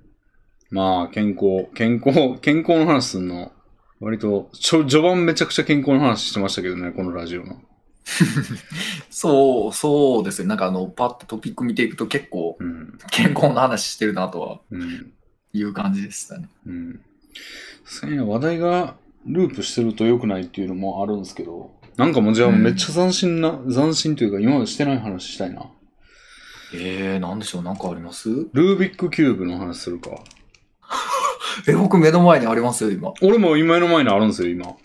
えあの、ルービックキューブな、なんか、まあ、あの、こう、まず置いといて、結構カラフルでいいやんっていうのもあるし、その、なんか、はいはいてなんか再起動してる間の、に、やれたりしたらいいんじゃうんとか思って、はい、なんか買ってみたんですよ、結構安いし。はい、で、は。ないんかアマゾンで見て、で、なんか、割とね、なんか、感触がいいみたいな、その回してる時の感触がいいみたいなレビューのやつがあって、うんうん。で、それ買ってみたら、ほんまに確かに回してる時のこのくるって回す時めちゃくちゃ気持ちいいんですよね、なんか。手応え、へー手応えが。めちゃくちゃ回しやすくて。はい、はい、はい。これ気に入ってんですけど、でもまあ、これ自体はいいんですけど、ルービックキューブむずいっすね。ああ、いや、なんかね、僕、昔、ルービックキューブめちゃくちゃハマった頃があっへて、ー。で、なんかその時にもう、真剣にルービックキューブに取り組んで、おうで、もう最高1分間ぐらいで、こう、もう揃えられるようになったんですよ。へー。で、なんかその時、そのちょうどルービックキューブにはまってて、うで、んなんかもうその1回覚えた手順がもう頭に入ってて、うん。でもう今でももういつでも思い出せるんですね、その手順を。おうおうおうでも今やっても多分3分ぐらいあったらと、あの、揃えられるんですよ。へえ。で、うん。なんかこう、その、で、ハマったのが多分高校生ぐらいだったんですけど、おうおうなんか、あのー就活してた時に、おうあのー就職面接で、なんか、ルービックキューブが得意ですっていう話を、おうなんかしたんですね。へえ。じゃあ、じゃあなんか面接、そう、一次面接で、うんあのー最初その話をしたら、うん。なんか二次面接で、じゃあルービックキューブ持ってきてくださいって言われて。で、なんか、持って行ったんですね、じゃあ二次面接で。うん。で持って行って、じゃあ、あのじゃあ、あの、ルービックキューブが得意ということで、ルービックキューブを、あの、今からやっていただきます、みたいな感じにななりました。いおもろいな、それ。や、もう、それで、でも、なんか、その時に、一次面接の時に僕、1分半ぐらいで揃えられるって言ったんですよ。おうんうんで言って、あのやって、その、二次面接でじ、いざやってみると、うんもう、全然緊張してて、うん。もう、なんか、3分ぐらいかかっちゃったんですよお。うんうんその1分半ぐらいで揃えられるっていう前提で始めちゃったんで、うんもうなんか2分ぐらいもう経った時点で、うんこいつ早く揃えろよみたいな 空気がすごい漂ってて、もうあの時の空気最悪でしたね。へえ、それでど、どう言われたんですか、その後揃えて。時間いかかやったでのも揃えた瞬間は、まあ、あーすごいですね、みたいな風には言ってくださりましたけど、うんあの、落ちました、そこは落ちたあ、その面接で落ちたあ、その面接で落ちました。すごいな、なんか、一人だけ就活っていうよりか、ルービックキューブ選手権みたいなのになってる やん。時間内に揃えられなかったので、アウトです、みたいな。ほんまにまさにそんな感じでしたよ、もう。いやーなんそのか場でね、俺、何にも、とりあえず、あの、やるん、取り組むの初めてなんですよ。最近というか、1年以内ぐらいに買ったんですけど。はいはいはで、なんかやってみようと思って、ね、全然セオリー知らないんですよ。い。うんうんうんうん。で、なんか、どうやるんやろ、これ。全然わからん。俺、空間把握能力がそもそもそんなにないんですよね、多分。うんうん。で、その状態で始めてみたら、まあ、まず一面は揃えれるんですよ。はいはい。で、そっからがわかんないんですよね。だって、他の一面を揃えようとしたら、その揃った一面がぐちゃぐちゃになるじゃないですか。うーん。で、でも、よくよく考えたら、この、上の、例えば上を揃えたとしましょう。この、はい。立方体の。で、はい上の面の、から繋がってるこの側面、4面あるじゃないですか。はい。の、上の、一番上の列はのい色って、はい。絶対3個ずつじゃないですか。その、だって、側面はそれぞれ4色なんだから、うんうんその3つのキューブのやつは全部、その、側面の色が3つずつあるはずじゃないですか。はい、そうですね。で、その3つもちゃんと上のだけ揃えれるようになったなったんですよ。ああ、ほうほうほう。そっからがもう無理です ね。もう、もうあーこれはどこいじってもどれこかが崩れてぐちゃぐちゃや、みたいな。そこをうん。揃えたら、うんえーと、いやでも、それ、自分の力だけで揃えていくの、相当難しいですけど、おーそうなんや。僕もだって、なんかこう、結局やっぱ手順を見て、そのやり方に従って、揃えていってるだけなんで、あ、じゃあやっぱ攻略法見ない方がいいんかなこれ見ない、見ないで、我流で論理的にこうだよなみたいなのを自分で編み出した方が楽しいかな。編み出して揃えられたら、もものすごいことだと思いますよ。それできてる人なかなかいないんじゃないですか。うん、一番上の3つ、上の列まではいけんねんけどな、側面の。そっからかな。うーん、どう、次どうなるんでしょうね。えー、こう、こう、 そうこうとか言うと、ラジオであれですけど、うん。揃えたら、うん。次やっぱりその、上、例えば白を揃えたら、そまあ白っていうか、まあ、あの、揃えた面の、うん。その反対側の面うん。を、今度は揃えていくべきだと思うんですね。へえ。で、この中間の真ん中の部分は、うん。一番最後に、その僕のやってる手順でも最後に揃えていくんですよ。へえ。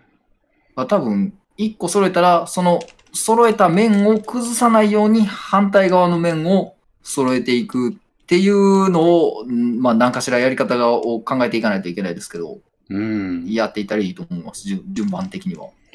えー、でも、上が絶対崩れちゃうんだよな。あのー例えばこう、揃えた面があって、うん。で、その揃えた面の、えっ、と、揃えた面って、例えば、えー、まあ、白だったとして、うん。で、その手前が、なんでしょう、青色だったとします。その側面の。うん。うん。あの、側面の、えっ、と、上3つを揃えてるとして。うん。うん。で、その、なんか、えー、なんでしょう、角、うん。角の色うん。が、うん。えっ、と、じゃあ、青とうん、その隣がオレンジだとしますと。じゃあそのなんか、こう、1個の小さい、ルービックキューブの 3×3 ですけど、3×3 のこう、1個をもぎ取ったら、白、青、オレンジ、みたいな感じになってるとしますと。うんうんで、なんかこう、4つ角を見ていくとう、ん白、オレンジ、で、なんか次の色、みたいな感じでこうなってるじゃないですか。うんで、その、なんか位置関係と、うん反対側の面の、この揃えた一面の反対側の面のうんこの位置関係うん、角の、うんこれを揃えないといけないんですよ。うんだから、白、青、緑だったら、あ、だからレミンさんの今、今って一面揃えられてます一面はオレンジですね。で、オレンジの、うん。あの、真逆の中央の色って何色ですか赤ですね。赤、赤ですか、うんじゃあ、その、えっ、と、じゃあオレンジのうん。どっか揃えてる面の角の色、うんなんか3つ、なんかありますいや、もうそこはね、全部揃ってんですよ、ちゃんと。あ、揃ってますうん。上、だって上の列は全部揃ってるから、その、揃ってる面の側面の一番近いところは全部揃ってんですよ。が、その、うんオレンジで、なんか隣がうん青、白とかだったりすると、うん。だから反対側の、うん。えっ、と、赤のところも、はい赤、オレンジ、白。で、うん。その、こう、角の位置関係を、こう、うん反対側、揃えてる方とうん合わせないと、そうです揃っね。ていかないですよね。確かに。で今、バラバラだったら、なんかその、今、その反対側と揃ってる方がバラバラだったら、そのなんか、端っこと端っこを入れ替えるみたいなことをしていかないといけなくて。うーん。だから角から揃えていって、中央をだんだん揃えていってみたいなことをうーん。全然わからしんてな。いく感じなんです。 やっぱ口頭で言われてもわからんもんやな。まあ、く口で言うとさすがにうん無理ありますよね。うーん。まいやあでも、これほんまでも難しいわ。うん。いやでもやっぱそう一面揃えてそっからが難しいところだと思いますね。もううん。そうだもよう手順がないともう僕も最初に買った時それでもう無理だなと思ってな。見ちゃいましたもん。 うん。だから、でも自力で行きたいですね、これは。うん。いだやから恐ろしい今、うんばさんに教えてもらってるのもあかんわ。あああ かんわ。よよく考えたらあかんわ。ほんまですね。うんあすみません。ダメでしたね。いや、うん、でも難しいな、あれ1キューブ意外と。なじゃあ、4×4 とか 5×5 とか手出さないですかああ、4×4 までは、その、本気でやってた時は手出してました。うん。 4×4 は、なんか10分ぐらいかけたらう、ん揃えられるようにはなってたんですけど、うん。もう今はもう全くやり方忘れましたね。うん。もう、やっぱ、多い方が難しいんですかいや、多いと、もうこの 3×3 でやってた、うんもうやり方が全く通用しなくへえな。りますね、もう。へえ。全くってこともないですけど、もうほ,、うんほぼ新しいやり方でやらないとへえ。ダメですね、もう。でもこれ、ほんまちょうどいいですよね。なんか、奥台も、あの、あるんですよ、一応。なんかついてたんですけど、はいはなんか、あなんていうんですかね、あの、角を一番下にする感じで立てるんですよ、なんか。い。あーあー、ありますね、そう、ははい。かっこいいですよね、なんか。い。いい感じでね、こう、うん。飾れる感じになりますよね。うん。で、これ回してるだけで気持ちいいんで、うん。手ごなんか手持ち無沙汰な時とかにね、いいですよね。うん。再起動してる時とかね。うんうん。なんかこれね、結構お気に入りなんですよ。できてあないけど。ー揃えていきましょう。うん。でも、勝った時以来揃ってないですね、一回も。ああ、いやもう揃えたら感動じゃないですか、もう。感動ですかね。一回、だから、揃った姿をもう一回見たいんですけど、全然見れないんですよ。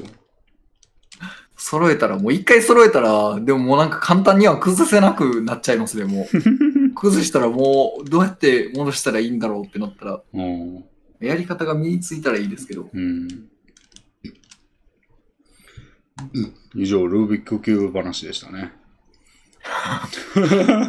でも面白いの出てきましたね。ムンバさんの就活の話が出てきて。 そうですね。意外と、ルービックキューブにうん。まつわる話がありました。ありましたね。他は何やろな。うーん、身の回りにあるもので、話題にしてないやつ。なんかあるかな。うん。うーん、話題にしてないものですか。目薬。目薬目薬ね、最近また、たまに買ってたんですけど、今まで。はい。またちょっと最近買いまして、あーあ、やんなくなったんですけど、また。あの、別に俺ドライアイってわけじゃないんですよ、全然。はい。なんか目が乾いてんなーって思うことはないんですけど、なんか疲れた時にこうタバコ感覚じゃないですけど、なんか刺してリフレッシュみたいな目的で買ってみたんですけど、なんか昔あの、なんか目薬で瞳ストレッチっていう目薬があって、はい。なんか5ミリリットルぐらいのちっちゃいやつが5連ぐらいであるやつで、その目薬って基本的にもうほとんど残ってる状態でもう1ヶ月ぐらい経っちゃって、うんあの、捨てることが多かったんで、なんかちっちゃい容器のやつでい、なんか小分けにされてんのいいなと思って、ああ、なるほど。はい。で、しかも結構効果がいいというか、評判がいいみたいなやつだったし、 買ってみたんですけど、なんか目薬結構、刺すと、なんか目が痛くてしょうがないみたいになる時があって、ええなんかそれであんまりやらなくなったんですけど、まあ、あの、なんかあんまり効果がなさそうな、あの、ローロートとかの、ロートじゃない、スマイルゴールドってやつにしてますけど、今。ああ、僕も目薬結構足すんですけど、うん。なんか似てるやつを使ってるかもしれないですね。スマイル、 40。マイルド。ああ、俺なんかごスマイル40クールゴールドとかいうやつで、まあ確かに刺したら清涼感あるんですけど、スーッとするというか。はあはあはあはあはい。だけど、これってほんま意味あるんかないやー、まあなんか、目に栄養とか言ってんすかねいやー、そんな、なんか、いいもんなさそうな気がしますけど。しますよね。うん。なんかむしろ水をあの、目薬、目に直接垂らさないと、なんか一回ちょっと皮膚に触れちゃったりすると、そこの細菌が、あーあの、混ざった状態で目に入って、逆にこう目に悪いみたいな話も聞くじゃないですか。あ、そうだ、そうなんですかっていうか感じですけど、確かにそうですね。うん、よく考えたらそうでしょ。なんかああ、まつげとかってだって、細菌をちょっとこうフィルターするために存在してるわけじゃないですか、まつげって。はい。実際されてると思うんですよ、鼻毛みたいに。鼻毛も結構、ないと結構風邪ひきやすいとか言うじゃないですか。はいはい、そうですね。だから、一応その、なんかフィルターになってると思うんですけど、それのフィルターについてるやつをわざわざ水に溶かして目に流し込んでると思うと、なんか逆効果ではっていう。ね目の周りのその皮膚の油とかも、あの、取りうまい込っすねんで流し込むって考えると、目に直接垂らせば違いますでしょうけど、そんなうまいことできないで、ちょっと横に触れちゃったりしたら、もう混ざった液がみたいな感じになるじゃないですか。えー、僕、目薬さすとき、全然目開けてられなくて、もう適当にバーって目薬を垂らしまくって、もう顔びしゃびしゃに して、で、顔を揺らしてから入れてるんですうわうよ。わうわうわうわうわ。もちろんもう最近入り込みってことですそね。う。最近油水溶液が目に流し込んでまれてるわけですね。最悪や。うん。なんで、なんか、あんまいい、いいのかな、果たしてっていうのはありますよね。あー、なんか、ほんまにそんなね、栄養なんて、水さしてんのとなんかうん、変うわんないでん。すよね。そうやんね。発火水みたいな、そのスーッとする水なんじゃないの、結局っていう。ですよね。こういうのって往々にしてそうじゃないですか。なんか栄養、栄養じゃねえな。あの、ビタミン剤とかも結局流れていくだけだよ、みたいな。っはいはいはい。て聞くとなんかね、果たしていいのかなっていう。うん。うん、なんか体にいいみたいなやつって、もう基本的になんかそういうごまかしだよみたいな感じのイメージがあるんですよね、なんか。まあ、美味しい牛乳が美味しくないみたいな。 それは味の問題やから別に美味しいと感じれば別にそれが全てでしょ。あそそうですね。それそれはちょっと違うはい。けど、だから栄養剤とか、うん、あとは何やろサプリメントみたいなやつとかって、な。大体そんなイメージですよね、うんサプリメント。うん、だから感じてる以上のことはないんじゃないかっていうイメージがあるんですよね。うーん。だからそう思うと、うーん、なんか、だからマッサージとか行かないのもそうなんだよな、俺。なんかその場気持ちいいだけでしょっていう。その割には高いよね、みたいな。まあ、そうですね。うん。結局なんかずーっと受けてる効果の方が高いというか、その、マッサージ行くよりも、座ってる時間を短くする生活習慣の改善とか、結局習慣の改善なんですよね。うーん。で栄養に関してもその野菜を、野菜をと、野菜を取るはガチやと思うんですけど、多分。まうんあ、。確実に取ってないよりは絶対良くなるでしょうね。野菜は。そうそう。悪影響なさそうですよね。うん。なんかあんま、うーん、気にな、なんだけど、まあでもなんかちょっと気分転換が欲しいなっていうことで、目薬買っちゃいましたけど、まなんかやたら高い一瞬でもやっやたら高い目薬ないです、なんか1000円ぐらいの。ぱありますね。あれってなんだ何が違うんですかねいやー、もう、なんか違うんすかね。いや、かもう、よう買わないですけどね。うん、俺もそれで100意味なかったら。はまあ100何十円ぐらいのやつもあるじゃないですか。いはい。いあっちにしてますよ、俺なんかは。やー、もう僕もまさにそうですよ。うん。全然、もうなんか目になんかうん水を入れて、ちょっと潤せればいいかなぐらいの気持ちでうん、しかないんで。ああの1000円とかのやつは金はあるけど、なんかあんま判断能力がないア ホ向けの、アホ向けのちょっと高級なんじゃないのとか、ちょっと俺は格が違うぜみたいな風な虚栄心を満たすための そんな嫌な商品な んですかなんかなって勝手に思ってますけどね。あー、でもわかんないですよ。実際さしてみたら、ものすごい目が、なんか、健康になるかもしれないですよ。うーん。どうなのな何が違うんか教えてほしいよね。確かになんか、使ったことある人、全然聞いたことないな、そんな1000円のうんうんうん。やつなんて。うん。言うてね、月額1ヶ月は持つじゃないですか、目薬。はい。防腐剤入ってなくても。うんうんうん。だったらまあ、1000円って言われてもね、その名が、なんか1000円のプランに入ってるって考えたら激安じゃないですか、別に。まあ、そうですね。うだん。から、大して効果がないと思ってるから高いと思ってんのかな、やっぱ。うん。ほんまに効果があったら、うん。 1000円でもいいですけどね。うん。まあ、一回買ってみてもいいかもしれないですね。そうですね。ねでも、絶対買う、もう目薬売り場にパッて行ったら、でもやっぱり100円のやつ選んじゃうな。そうだね。なんか差がわかんないもんな。うん。うん。そうですね。だからドラッグストアに行って買うものっつったら、もう目薬か湿布とカッコン糖を買いますね、よく。カッコン糖は俺よく買うんですけど、うん。か、カッコン糖って、ど、うどういう効果なんですか読みましょう。えっとね、はい。風邪の引き始め、感冒、鼻風邪、肩こり、頭痛。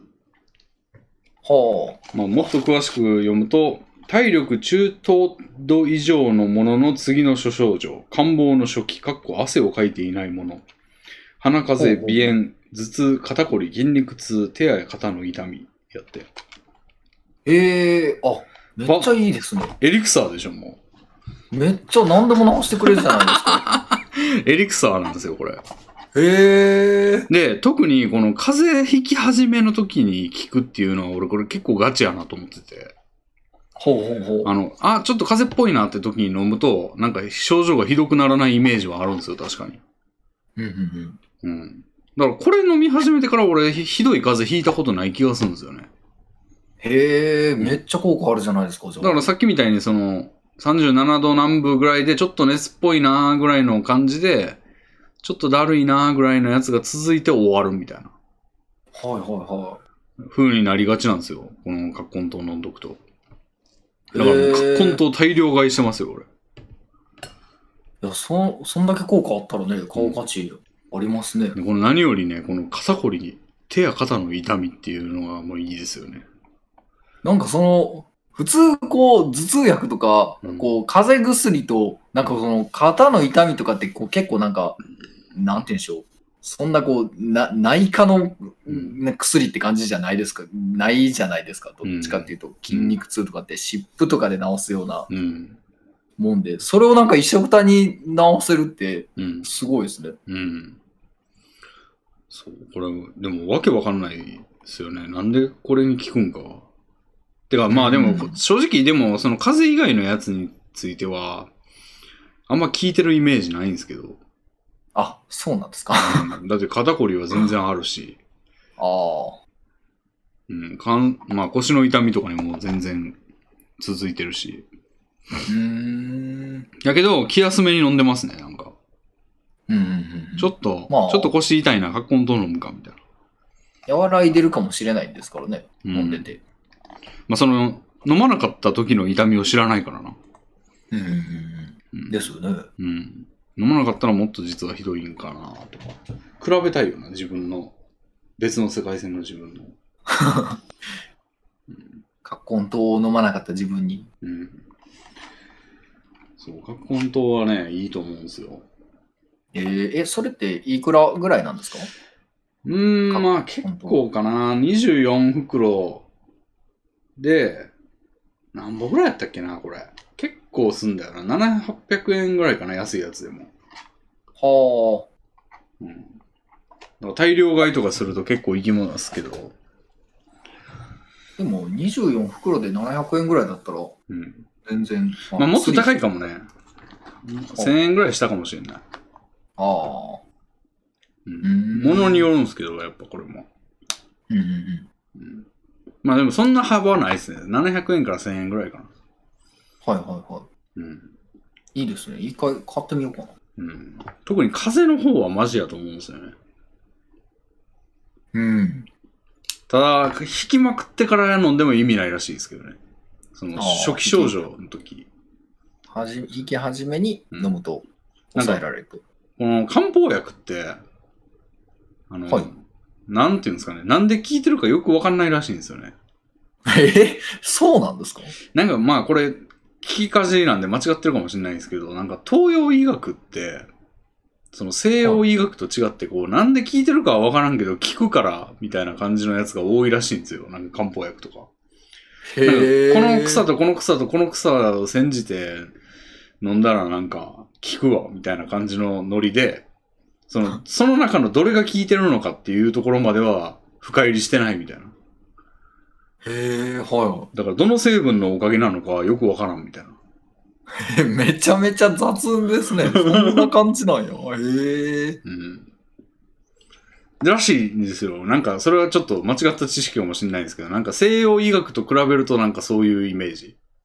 はいはいはい。うん西洋医学はもうほんま成分のそのなんなんていうんですかね化学物質のがこれに効くみたいな感じのその分析をするじゃないですか。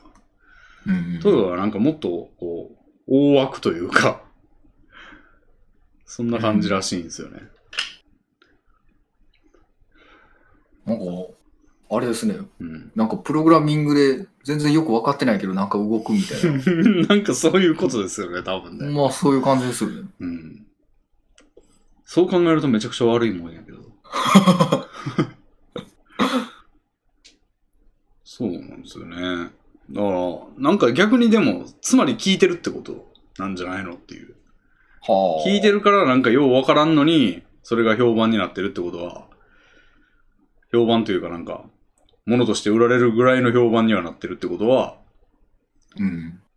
聞いてる、聞いてるからってことでなんか、うん、いいんじゃないみたいな。へええ。るし、風邪に関してはガチやと思うから、はいは飲んでますけどね。うん。ドラッグストア行くとね、ああ、そそれとなんか、そのさっき言った痛み止めも買いますね。あの、すぐな IB っていうやつが俺お気に入りなんですけど、これめっちゃすごいですよ。500円ぐらいで100錠入ってんですよ。いはい。ほう。えー、めっちゃ安いですね。うん。まあ、その代わり1回2錠飲むんですけど、え、その痛み止めって、なんかど、どこに効く痛み止めな んですかこれも読むか。頭痛、は、発、吐いた質歯の痛み、月経痛、かっこ生理痛、咽喉痛、かっこ喉の痛み、関節痛、筋肉痛、神経痛、腰痛、肩こり痛、抜歯後の陣痛、打撲痛、耳、耳のあの、耳痛骨折痛、捻挫に伴う痛み、かっこ捻挫痛、外傷痛の鎮痛。えー、おかん、おうかっこ発熱による寒気、発熱時の解熱。何でも効くやん。もう万能薬じゃないですか。もうエリクサーですよ、これ も。エリクサーじゃないですか。 世の中にエフエリクサー溢れすぎでしょ。あまあ、これは直してはくんないですけどね。あ、もう抑えられると。うん。バーサク状態になるやつですね。うんそれは飲んでてやっぱりき効くっていう、効いてるなっていうのはあるんですかああ、そうですね。最近はちょっとやっぱ飲みすぎて、若干効かなくなってきたんで、1日、1回2錠って書いてるんですけど、俺3錠飲んでるんですけど。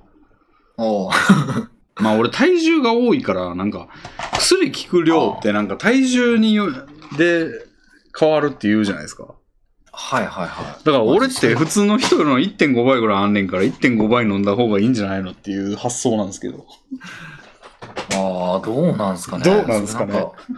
両方守った方がでも良さそうな気はしますけど、でも、まあ、単純に考えたらそうなんかもしれないんですけどね、体重で。あとビオフェルミン飲んでますね、俺。うーん、ヨーフェルム、お腹の、うん結構いろいろ薬飲んでますね。確かに。あのー尿酸下げる薬も飲んでますしね。ええそれは医者に出されて飲んでるんですけど。ああ、はいはビオフェルミンはなんか、腸内細菌がいいとか聞いて、い。うーん。で、ヨーグルトに食物繊維の粉を混ぜて食ってんですよ。はい。なんかあの、砂糖と塩の小さじのあの、カップみたい、カップというかあの、入れとく調理用のあれあるじゃないですか。うん、うん、ありますね。台所に置いとくみたいな。はい。あれに、その、うーんと、食物繊維の粉を2種類入れて、で、なんか、何やったっけな。えー、水溶性食物繊維っていうやつと、難消化性食物繊維っていう2種類があって、それを1対2ぐらいで入れるんですよ。うん、うん、うん。で、小さじ1杯ぐらい1日に取るといいよ、みたいな。おーで、それで、腸内細菌の栄養になるらしいんですよ。なんかその、消化、ええー食物繊維って。ほうほうほう。で、腸内細菌を、まあ、ビオフェルミンで摂取してみたいな。ビフィズス菌ですからね、これ。っうん、うん、うん、うん。てやったら培養できるんじゃないみたいな。腸内細菌が。へでえ。腸内細菌ってなんか万能、これもエレクサーなんですけど、 はい。腸内細菌がいるともう風邪もひきにくいし、栄養も、の吸収も良くなるし、なんか、快便になるし、めちゃくちゃいいみたいな。ほうほうほうほうほう。もう、免疫もつくし、みたいな。噂を聞いて、俺はず、割とずやってますね、ずっと。へえ。だから朝ヨーグルト食う習慣があるっていう、 冒頭で言ったと思うんですけど、ら、はい。あれは、あの、その、まあ、それがそのもの、その、乳酸菌あるやろうし、うん、うん。食物繊維混ぜたらもう最高や、みたいな。うん、うん。食物繊維って味しないんですけど、まあ、粉っぽくはなるんですけど、ヨーグルトやとそれが気にならないんで、はい、はい。パクパク普通に美味しいヨーグルトとして食べてみたいな。うーん。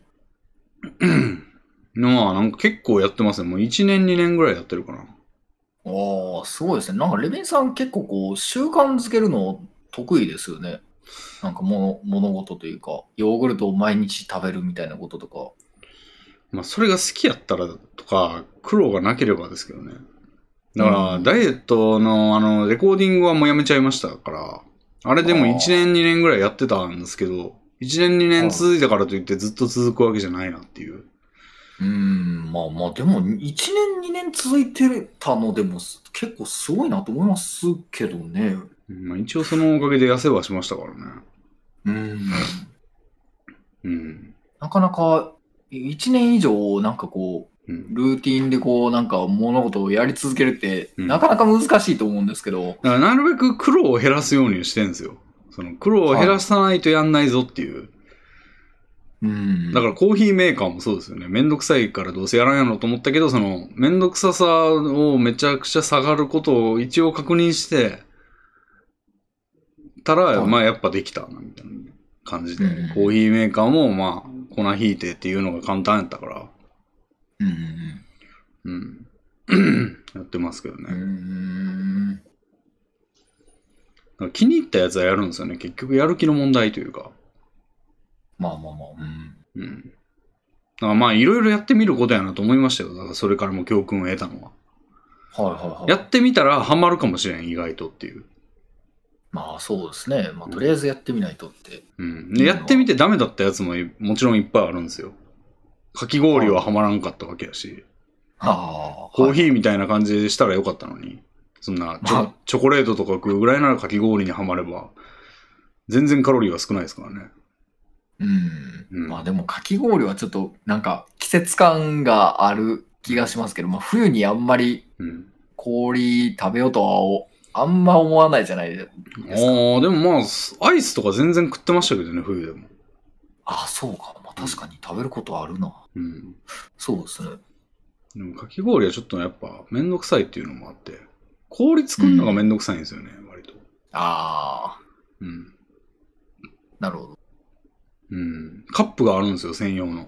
その、かき氷機に入れるぐらいのでかい氷。なんか、バラバラの氷でもいいんだけど、まあ、やっぱやりにくいみたいなのがあって、その、うん。どれぐらいの大きさって言ったらいいんかななんか水筒の蓋ぐらいの大きさというか、ドーム状の、はいはいはいはい。うん。ドームというよりは円柱を切ったって感じかな。ああ、なる ほど。うん。感じのやつで、 ぐるぐる回してみたいな感じだけど、ちょっと氷作んの、氷取り出すんがめんどくさいんですよね。その、めんどくさいというか、なんか取り出せないというか、ぴったりはまっちゃってるんで、その円柱が。ああ、カップああ。にそれをボコガンガンッガンってやらないと。ボコって出すのが難しいんですよね。はい一応はいはいそこの面をちょっと温めれば、すぐボコって出てくるんですけど、はそれも手で温めたりすると手がめちゃくちゃ冷たいみたいになるし、あ。そそれは嫌ですね。うん。なんで、ちょっとめんどくさいなっていうのがあって、はまんなかったっていう部分はあるんですけど、やっぱ、でもやってみないとわかんないんで、うん。何でも。もやってみて習慣化したらいいかな、みたいな。うん。何でも手出した方がいいっていうのを、ちょっと気づくんが遅かった感じはあるんですけど、もっと早め、若いうちからそれに気づいてるなら、もっといろいろやってたのにな、みたいな。あ、でもなんか、レビンさんが、うん。あの、なんか結構、流行り物には、とりあえずなんか手を出すみたいなことを、なんか、配信かなんかでおっしゃった時があって、ああ、食べ物じゃないですか、それ。ああ、さ食べ物ですかね。さっき言ってたその季節限定とか、期間限定みたいなやつにもとりあえず買うみたいなあのあ。は言った覚えありますね。はあはあはあ。うんいや、なんかそれを聞いたときに、なんか別に食べ物に限らないなと、なんか僕は解釈したのが、なんか結構それ、やるべきだなと思って、結うんなんか世の中の流行ってるものに結構それから手を出すようになりましたね。もうそれこそじゃあ、鬼滅の刃とかはあ、でももうまさにそうですよ。もう、あ、もう読みました鬼。滅の刃なんて、もうレビンさんの言葉を思い出して、いや、流行り物に手を出さないとなと思って、手を出しましたもん。ああ、読読みみましたよ。読みました。はい。俺読んでないんだよな。まあ若干もう今、若干、まあ当然ピークをもう過ぎた感じですよね。あ。まあ、そうですね。でも、なんだかんだ、やっぱ、あの面白かったですよ。普通にう、ん。あの、人気があるだけ面白いなっていう感じでしたね。うんうん連載中に読み始めましたけど、うん。うん。連載してる時は、次楽しみでしたからね。うーん。鬼滅ね。まあなんかちょっと、そんな、あんなに持ち上げられるほどかっていうのはちょっとありますけど、正直。まあまあまあままあまあ、でも、普通に面白い漫画だなっていうのはずっと思ってますけど。あ。うん。うん。まあああいうのってね、なんか別にクオリティと比例するってわけじゃないからな。なんかその、うん、なんかその一流、一流になった中では、その別に一流の中でもちゃんと相当されてんのかって言ったら、まあ、際どいところで。うん。だってトランプ大統領も最初ね、みんなトランプにが当選すると思わないから、まあ入れとくかみたいな感じで当選したっていう噂もあるじゃないですか。あはい。ほんまに大統領として的確かみたいなことをみんなが真剣に考えてこう、なんか、やったというよりは、なんかまあ、ふわっとなったみたいな。ほんまにそうだったらめっちゃ面白いですけどうね。ん。なんかそういうパターンもあるじゃないですか、まあ。トランプはさておき。うん。はい。あなんか一流の中での序列というか、その、跳ね方っていうのはもうなんか結構運の要素でかいんかなっていう。う一流になるまではそれなりの理由があるけど、ん。その中で、の、うん、差っていうのは。まあ、広報の問題もでかいでしょうしね。うん。人々に、への知らされ方というか。なんかタイミング、な、なんなんでしょうね。う、運みたいなものもやっぱ大きいと思いますけどね。うん。まあ、コロナがプラスに働いた可能性もありますけどね。ああ、なるほど。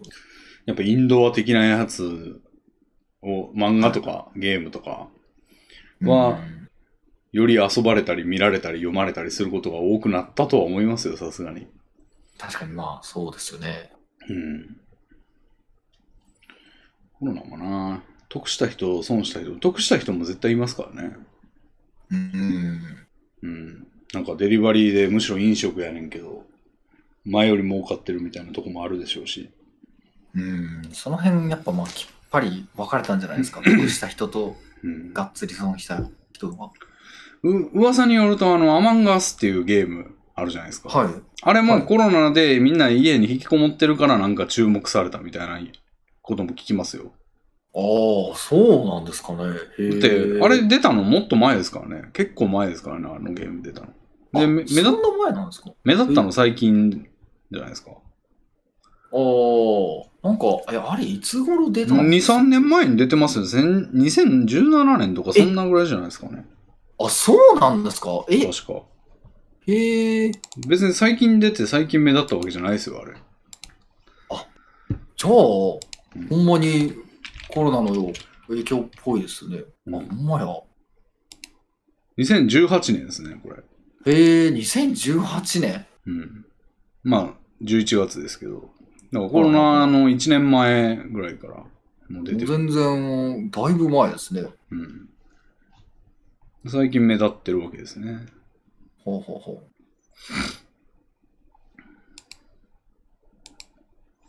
そうそう。だから割と得してるところもあるやろうしね。う。うんいろいろ、うん、ありますけどね。うまいこと立ち回んないと。っていうのもあって、なんかまあ、だからゲームと、インドア趣味みたいなのが割と表やすい。だからゲーム今こそ出すべきなんですけど。 確かに、まあ出したら、こう、売れる可能性があるかもしれないですからね。前よりはね。うん。でも出したいよ。ゲーム作り。でも最近ゲーム作りより、うん。まあこれも散々ラジオで言ってますけど、なんか動画作りしようかなと思ってて、うん、はいは紙芝居動画みたいなのをね。い。うん。うん。思ってんすけど、まあ、そんな進んでないですね、まだ。うん。やっぱ準備がうん。大変ですよいね。や、まあ、いや、、結構ね、もう一回あの、手ビ動画出したんで、なんか、はい作るのは簡単なんですよ。もうあれすげえ並べるだけというか、あ、そうなんですか。うへやえ。り方めっちゃ簡単やなと思って。はい。ただネタがないんですよ。ネタっていうか、そのシナリオを書くのがやっぱ苦手で。ああ。うん。その辺がね、整合性を持たせるのがめんどくさいなっていう。うん。オチ考えたりするのもめんどくさいなっていう。まあ、普通に一個の話を作んないといけないわけですもん ね。うん。それがね、うまいこといかないですよね。でもせ前回、下中さんに勇気をいただいたのは、その、もう何でも、とにかく出してみる、見たらいいっていうのは、マーク・ザッカーバーグが言ってたと。おお。はいまあ、マーク・ザッカーバーグに限らず、なんか様々な人が言ってますけどね、それね。はい。俺がよく聞くのは、小説家の人がよく言ってるのは聞きますね。もう、賞に応募できた時点でもう上位何パーや、みたいな。はあはあもうはあ書き切れてる人がそもそも少なすぎるっていう。はいはいはい。かといってでもなんか、もうおもんないことが俺の中で分かってるやつ出してもいいんかみたいなっていう。まあでも、繰り返してると、なんかこう、何が失敗だったかっていうのも、やっぱ、自分の中だけで完結させちゃうと、うん。まあダメかもしれないっていうのもあるかもしれない。なるほど、ね。ですからねもう今の時点ででもなんかもう、あんま話がおもんないことは分かってんだよなっていう。うん。原因が分かってんだよなみ たいな。うん。まあでも、とりあえずもうしょうもないお家でもいいから作って出してみようかな。はい。じゃあ、やりましょうよ。うん。できましょうん今はまあ、これもいっぱいいろんな人に言ってるんで、聞いてる人は飽きてるかもしれないんですけど、なんかドラえもんの秘密道具のやつって言う言いましたっけと、聞いていないですね。なんかドラえもんの秘密道具みたいなのを拾った高校生が何するかみたいな話をいっぱい作ろうかなと思って。ほう、ほうほう。まあだからデスノート拾ったら江上ライトがみたいな話ですよね。それ用の短編みたいなああ、なるほど。ほうほうほうほやつで、でもオチが難しいんですよね。そのだから1話でオチつけるから、まあ8分10分ぐらいの動画で、わーって拾ってなんかいろいろやってみて、最終的にオチで、とほほーみたいな感じのオチなのか、なんか世界がこうなってしまったみたいなオチなのかわかんないですけど、まあそういうのいっぱい作ってみようかなみたいな。う。おお。いや、いいじゃないですか。え、はで、概要を聞いてるといいでしょい。はい。ただ具体的に考えてみるとなんかしょうもない感じなんですよ。今2個案があるんですけど、はい。一個はまあもうちょっと手つけてて、途中までできてるんですけど、嘘発見器を拾うわけですよ。うんうん うんまあ嘘発見アプリなんですけど、なんかいつの間にかスマホに変なアプリがあるみたいな、よくある、よくあるパターンというか、あの、はいエロ同人とかでよくあるんですけど、催眠アプリがインストールされてるみたいな。使ってみるかって言っ て、なんか女の子に使ったら、ああ、女の子は催眠状態にみたいな。 はい。っていうやつの、その、嘘発見機が、嘘発見アプリがインストールされてて、使ってみたらマジやってなって、っはい。ていうところまではいいんですよ。で、そこまでできたんですよ。うん。オチどうしようかなと思って。でか、オチっていうか、道中もめんどくさいんですよね。道中は、なんかいろいろ検証してみるみたいな、その、どうなるはいはいのはか、これはどうなのとか、曖昧なこと言ったらどうなるのかとか、うんでも正直、まずそこの部分もやってみようと思ったんだけど、それがオチに繋がんないから意味ないんですよね。なんか、関係ないというか、なんか、俺が作った設定を検証してるだけ。やから、何してんだろうな、みたいな。その、この場合はどうなんのって、俺が決めることじゃないですか。はいはい。で、その俺が決めたことを、その、検証、主人公に検証させて、あ、こうなんだっていうのを、をなんか小出しにしていくのって、なんか、何これみたいな。え、でも、それって別に、なんかデスノートとかも、そう、同じじゃないですか。そういう。そうやけど、あれって、なんか、それを、その特性を使って、なんか、それを利用してみたいなくだりがあるじゃないですか。うん。一応伏線というか。でも、うんそんなん何もなくて、ただ検証して遊んでるだけになっちゃうわけですよ、最終的には。もうだってその話でオチがつくんだから。っああー、はいはいはい。てなったら、まずその部分丸々カットでいいやん、みたいになっちゃうし、で、今考えてるオチは、最終的に校長先生のお話、学校なんで、学校で高校生なんで、校長先生の話を朝礼で聞いてるときに、そのアプリ起動してたら、校長先生が、いや、皆さんには明るい未来があるんですから、みたいなこと言ったら、それが嘘って出るんですよ。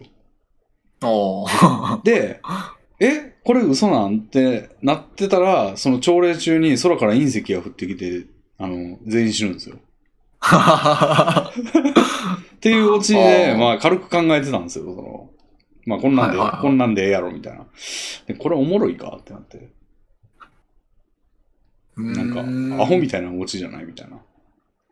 なんか、えー、でも。肩透かしやん、みたいな、その、なんかそれを使ってこう、なんか知略バトルみたいなのが起こるんかと思いきや、なんか、それ、しょうもないオチじゃないかな、みたいな。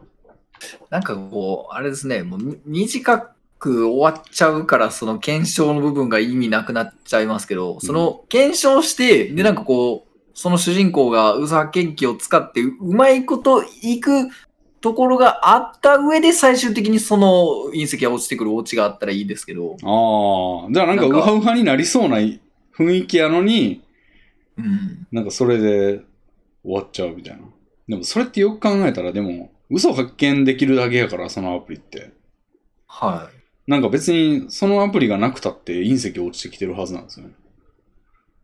まあでもその嘘っていうのが分かることで、なんかこう、先に、なんか、先に判断できるというか、ああ。みたいなところがあって、まあ、こうちょっと頭を使って、嘘っていうのが分かったことで、こう行動を早めにやって、自分だけなんか、周りよりは不幸を避けるみたいな。うーん。でもそこれとをを使やっったてるら、けど、それやったら落ちなくないですか あまあそうか。それだったら隕石避けちゃおうか。そうそうそう。なんかまあでも隕石落ちてきて死ぬっていうちゃんちゃんで、検証もなんかあったけど使われなかったねぐらいで、もう別にいいんか な。うーん。でも思んないような気もするんですよね。いや、まあでも、どうでしょう。別にそんな、そんなめちゃめちゃ悪く感じないですけどね。うん。どうまあいや、一回それで出してみて、やっぱ、こう多くの人の反応を聞いて、聞いてみるというか、反応を見てみてもいいんじゃないですかね、全然。まあやってみるかじゃあ、とりあえずね。うん。いやー、そんな悪いとは思わないですけどね。うん。でもう一個は、なんか寝なくて良くなる薬が手に入ると。はい。で、それは、実はまあ、そんなずっと寝なくて良くなるんじゃなくて、24時間に1回使えて、うんうん。で、なんか、その24時間眠たくなくなるんだけど、その、実はその眠たくなくなるっていうよりかは、その、なんていうんだろうな。その間、眠りのカウンターが動かないみたいな感じで、その、だから、24時間後には、その、なんていうの、例えば、100、起きた瞬間の眠気、眠くなさが100やとするじゃないですか。で、それが0になったら眠たくなるとするじゃないですか。じゃあ、はい。一日起きて、で、夜ぐらいになったら、まあ、徐々に減ってってゼロになると。で、また寝たら100に戻るっていうのを、いうふうに捉えたとしたら、飲んだ瞬間でその値が固定されると、24時間。ああ、なるほど。はい。だから1日後の同じ時間にはまた眠たくなるわけですよ。30の状態で飲んだら、まあ1日30の状態で眠たくなくなるんだけど、うんうんまあ、次24時間後にはまた30からカウントダウン始まって、普通に次の日の夜には眠くなるみたいな。うんうんうんで、一回飲んだらもう、なんていうのかな。まあ、一週間とか使えないみたいなああ、はい。感じだとするじゃないですか。で、まあ、それ飲んで、ね、まあこ、あんまり乱発はできないから、ここぞという時に使おうみたいなうん感じになって、で、テスト前になって、テスト、やべえ、テスト勉強しなきゃってなって、でも俺にはこれがあるから、テスト前日にこれを飲むぜって言って飲むと。はで、まあ、これで勉強できていいなってなって勉強してたら、まあ、夜中になって、お腹空いたなと思ってコンビニ行くと。い。うんうんで、コンビニに行ってる最中に、こう、事故に遭うんですよ。はい。 交通事故に。あーって引かれて、緊急搬送されて。で、うわあーこれはひどいってなって。で、手術しないとすぐに行って。で、麻酔を、麻酔、全身麻酔だって言っても、全身麻酔するんですけど、寝れないじゃないですか。はははい。だから意識が全然あって、全然効いてないけど、このままだと命が、に関わるって言って、そのまま手術して、ギャーってなるっていうオチ。いや、え、それめっちゃいいじゃないですか。いいっすかね、これ。いや、それいい、めっちゃいいですよ。ああ。おお、それも面白いと思いますけどね。ほんまっすか。で、その、なんかさ、終わり方がちょっと笑うセールスマンっぽいというか、その、なんはか、ひどい目に遭って、とほほーっていうオチじゃないですか、まあ言うたら。はい。まあ、とほほレベルじゃないですけ ど。それってなんか、オチとしていいのかなっていう。いいんですかいねや。いや、いいと思いますけどね。なんかこう、ダダークなオチというより、まあでもちょっとこう、か、かある程度なんかこう、軽いのほじよくよく考えてみると恐ろしいことやけど、うんうん。なんかこう、なんかこう、まあ、口調でポップにするというかあ、ー感じとか、まあ、なんか紙芝居的な感じだったら絵柄でポップな感じにすれば、うんうんうん。全然、そんな、なんかね、嫌な感じではないと思いますけど。あーでこんな感じで量産してったらいいですかね。よー、いいと思う。なんかね、あの、な、なんかな、あの、世にも奇妙な物語でああ、あそうですね。そういうノリっすよなんね。うん。りますよね。うんうんあの、の変な能力手に入れてみたいな。うん。うんうんうん。そういうノリ。で、俺なんかその道具はめっちゃ思いつくんですよ。あはいはでもオチが思いつかないなっていう悩みなんですけど、割と。でもオチもこんぐらいの感じでいいんですかね、別に。い。いや、いいと思いますし、うんやっていて、あ、このオチはダメだなとか、えこういうのがいい感じなんだなっていうのが、やっぱ人に見られてどんどんこう、向上していくもんじゃないですか。あーあー。なるほどね。うん。じゃあま数いっぱい思いつくならガンガンやっていっていいと思いますけどね。やりますかね、じゃあ。うんやる気が出てきましたね。いやー、やりましょう、やりましょう。うん。なんか、道具はめっちゃ思いつくんだよ。てかもう、ドラえもんの道具そのまんま持ってきてもいいと思うし、うん。スモールライト手に入れましたとか、はいはいはい。ビッグライト手に入れましたとか。ううん。でも俺検証したがりなんでね。なんかそれ。はこうなったらどうなんのとかなんかめっちゃやりたくなるんですよ。いろんな思考実験とかで も。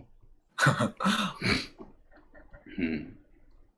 でもなんか、やっぱドラえもんとかだともう、こう、そんな細かいことは検証しなくてあっさり終わるけど、うんなんかこう、細かく検証するドラえもんの道具のこうう、ん、なんか、んなんか物語というか、うんので、それはそれでなんかこう、うん。別のところ、ドラえもんとはこう、一線を引けるじゃないですか。うん。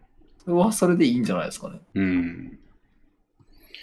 なんかね、うん。なんか例えば嘘発見器とかやとさ、なんか例えば絶対という言葉は絶対にないとか言いたがるんですよ、 俺。どうなんのかなみたいな。とかはこの命題は間違っているとか言いたくなるんですよ。いはい。この命題は間違っているって、あの、真とも義とも言えないやつで、それが真だったら、義じゃないですか。その名分って、命題って。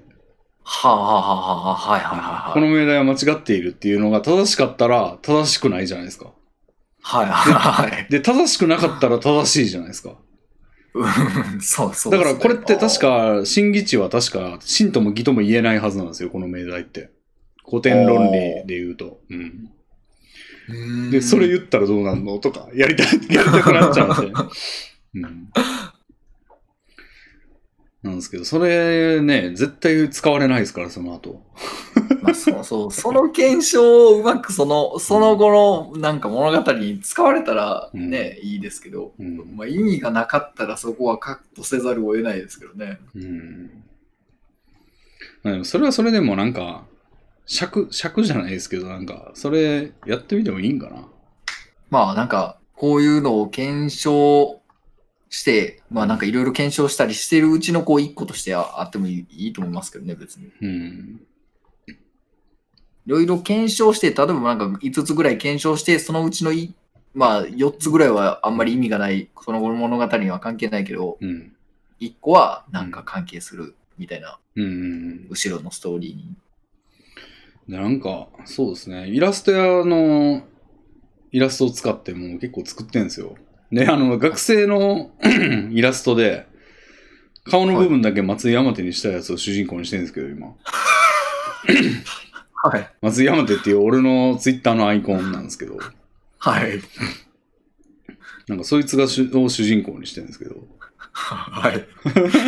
これがあの、めっちゃシュールですね河野助さんのアドバイスで、なんかその、俺の、なんか配信とか活動を見てる、普段から見てくれてる人向けには受けると思うから、で、そういう人が最初見てくれるんだから、まあ、その人向けに、ちょっと、その人が面白いと思えるようなやつ、要素も入れた方がいいんじゃないですか、みたいなことを、まあ、要約すると言ってて、おー、はい。でそれはまあ、じゃあ松山手にするか、みたいな顔 を、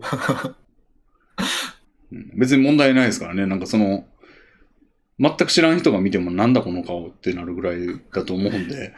ですね。 うんなんで、それで一応作ってんですけど、まあ、じゃあその路線で行くか、土日に作ろうかな、じゃあ。はい。いやー、楽しみにしてますよ。やったぜ。いや、なんか量産してたら伸びるかもしれんしな。うん。なんかいっぱい作ったらやっぱね、1個、ドカンと急に当たるかもしれないですし、うん。そうっすね。やっていきましょう。うん。そうですね。伸びたいんですよ。伸びたいですよね、うんばさんも。いや、それはもちろん、 それはそうですね。伸びたい同盟ですね。いやー、なんかもっとね、うん。僕も新しいことをやりたいですけどね。あー人難しいな。なんかコラボとかやっぱしまくったらいいんじゃないですか。いや、でもやっぱり、なんかもう、本当にあ完全にやっぱ新しい人と、うん。こう、なんか、絡むというか、うん。新しい人と絡むのってもう今かなり億劫なんですよね。なんか、あなんか昔から知ってる人と話すとかは全然いけるんですけど、あ。うん。なんかもう本当に、初めて名前聞いた、もう数日前に名前聞いた人とかと話すなんてもう、うんなかなか、なかなかできないですね、もう。いやー、全く同じですね、俺も。だって、このツーショットラジオも全員そうですからね。 知り合いしか呼んでないっていう。いやー、なんかね、うん。こう、仲良くなって、その人と、こう、喋っていかないと、今後も喋っていかんのかって思うと、もうなんか、うーんってなりますよね。うーん。新しい人ね。結構気使いますもんね、新しい人やと。そうですね。うん。まあ、相手のことがわからないっていうのもありますし、うん。どこまで言っていいのか。地雷がわかんないとかもあるしな。そうですね。うん。っていうのもあり、そんななんかこう、そうそう知らん、オープンレックの知らない人とうん急。にコラボしませんかなんて、うん。よう声かけらんないですよ。 ああ。なるほど。そうですね。まあ、やっていった方がいいんでしょうけどね。うん。本場さん、普段どんぐらい視聴者数いるんですかいや、もう、そんな、全然もう、10人とか。あもーうなんかもう急に周り見たら上ばっかりって感じじゃないですか、じゃあ。あ、もう、もうそうですね。でもなんかどんどん突撃じゃないですか、もうーう。ん自分、正。直、まあ、うんぼさんにはもう得しかない状況になるんじゃないですか、もまあまあまあ、でもやっぱこう、ねな、なんだこいつはってなるじゃないですか、やっぱりこあーう、そんな、やっぱ低い方から声をかけるのって、う。うん。めっちゃこう、やっぱハードル高いですよ。あーやっぱある程度、うんまあ、ね、もうちょっとこう、自力で上がった、うん。上がっていってからこう、ね、うん。いかないとダメかなと思ってて。まあ確かにでもそれ言い出したらね、全然もうほんまにヒカキンぐらいにならないとうんばさん何もできないですよ、 それ。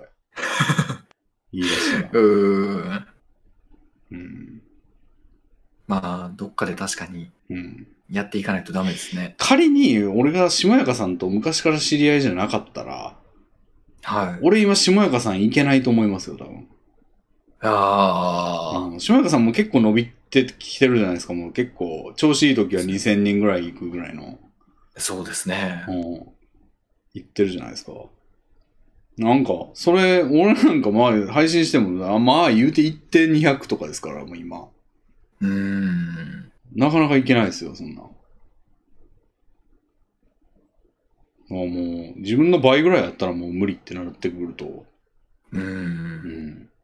だからなんか周りの人もまあ、わかんないですけど、加藤純一さんとか一応面識あるわけじゃないですか、俺。はい。だからなんかもう加藤純一さんにも声かけたらいいんちゃうみたいな風に言う人もいるかもしれないじゃないですか。はい。まあいけないっすよ。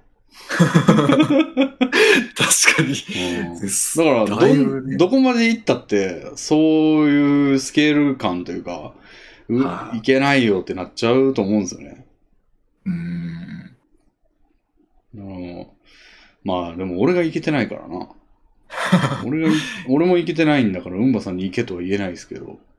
いや、なんかね、もう、10年前だったら多分いけた。というか、実際この、レビンさんになんか、うん。こう、あの、トツとかにこう行ったりとかするのも、うん。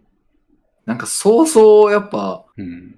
今、なんでしょう、もう僕は全然配信とかしてなくて、うん全くレビンさんとも知り合いじゃなくて、レビンさんが突配信をしてますってなったら、よういかないですもん。ああ。でも、昔は、うんなんかもう、とりあえず行ったれと思ってああ。行ったりしてましたけど、今はなんでいけないんですかね、じゃあそれ。な、なんなんでしょうね。こものの断りを知ったの、いや、なんか失敗したら嫌だなっていうのが昔より強くなってるのああ、か、保守的になってきた。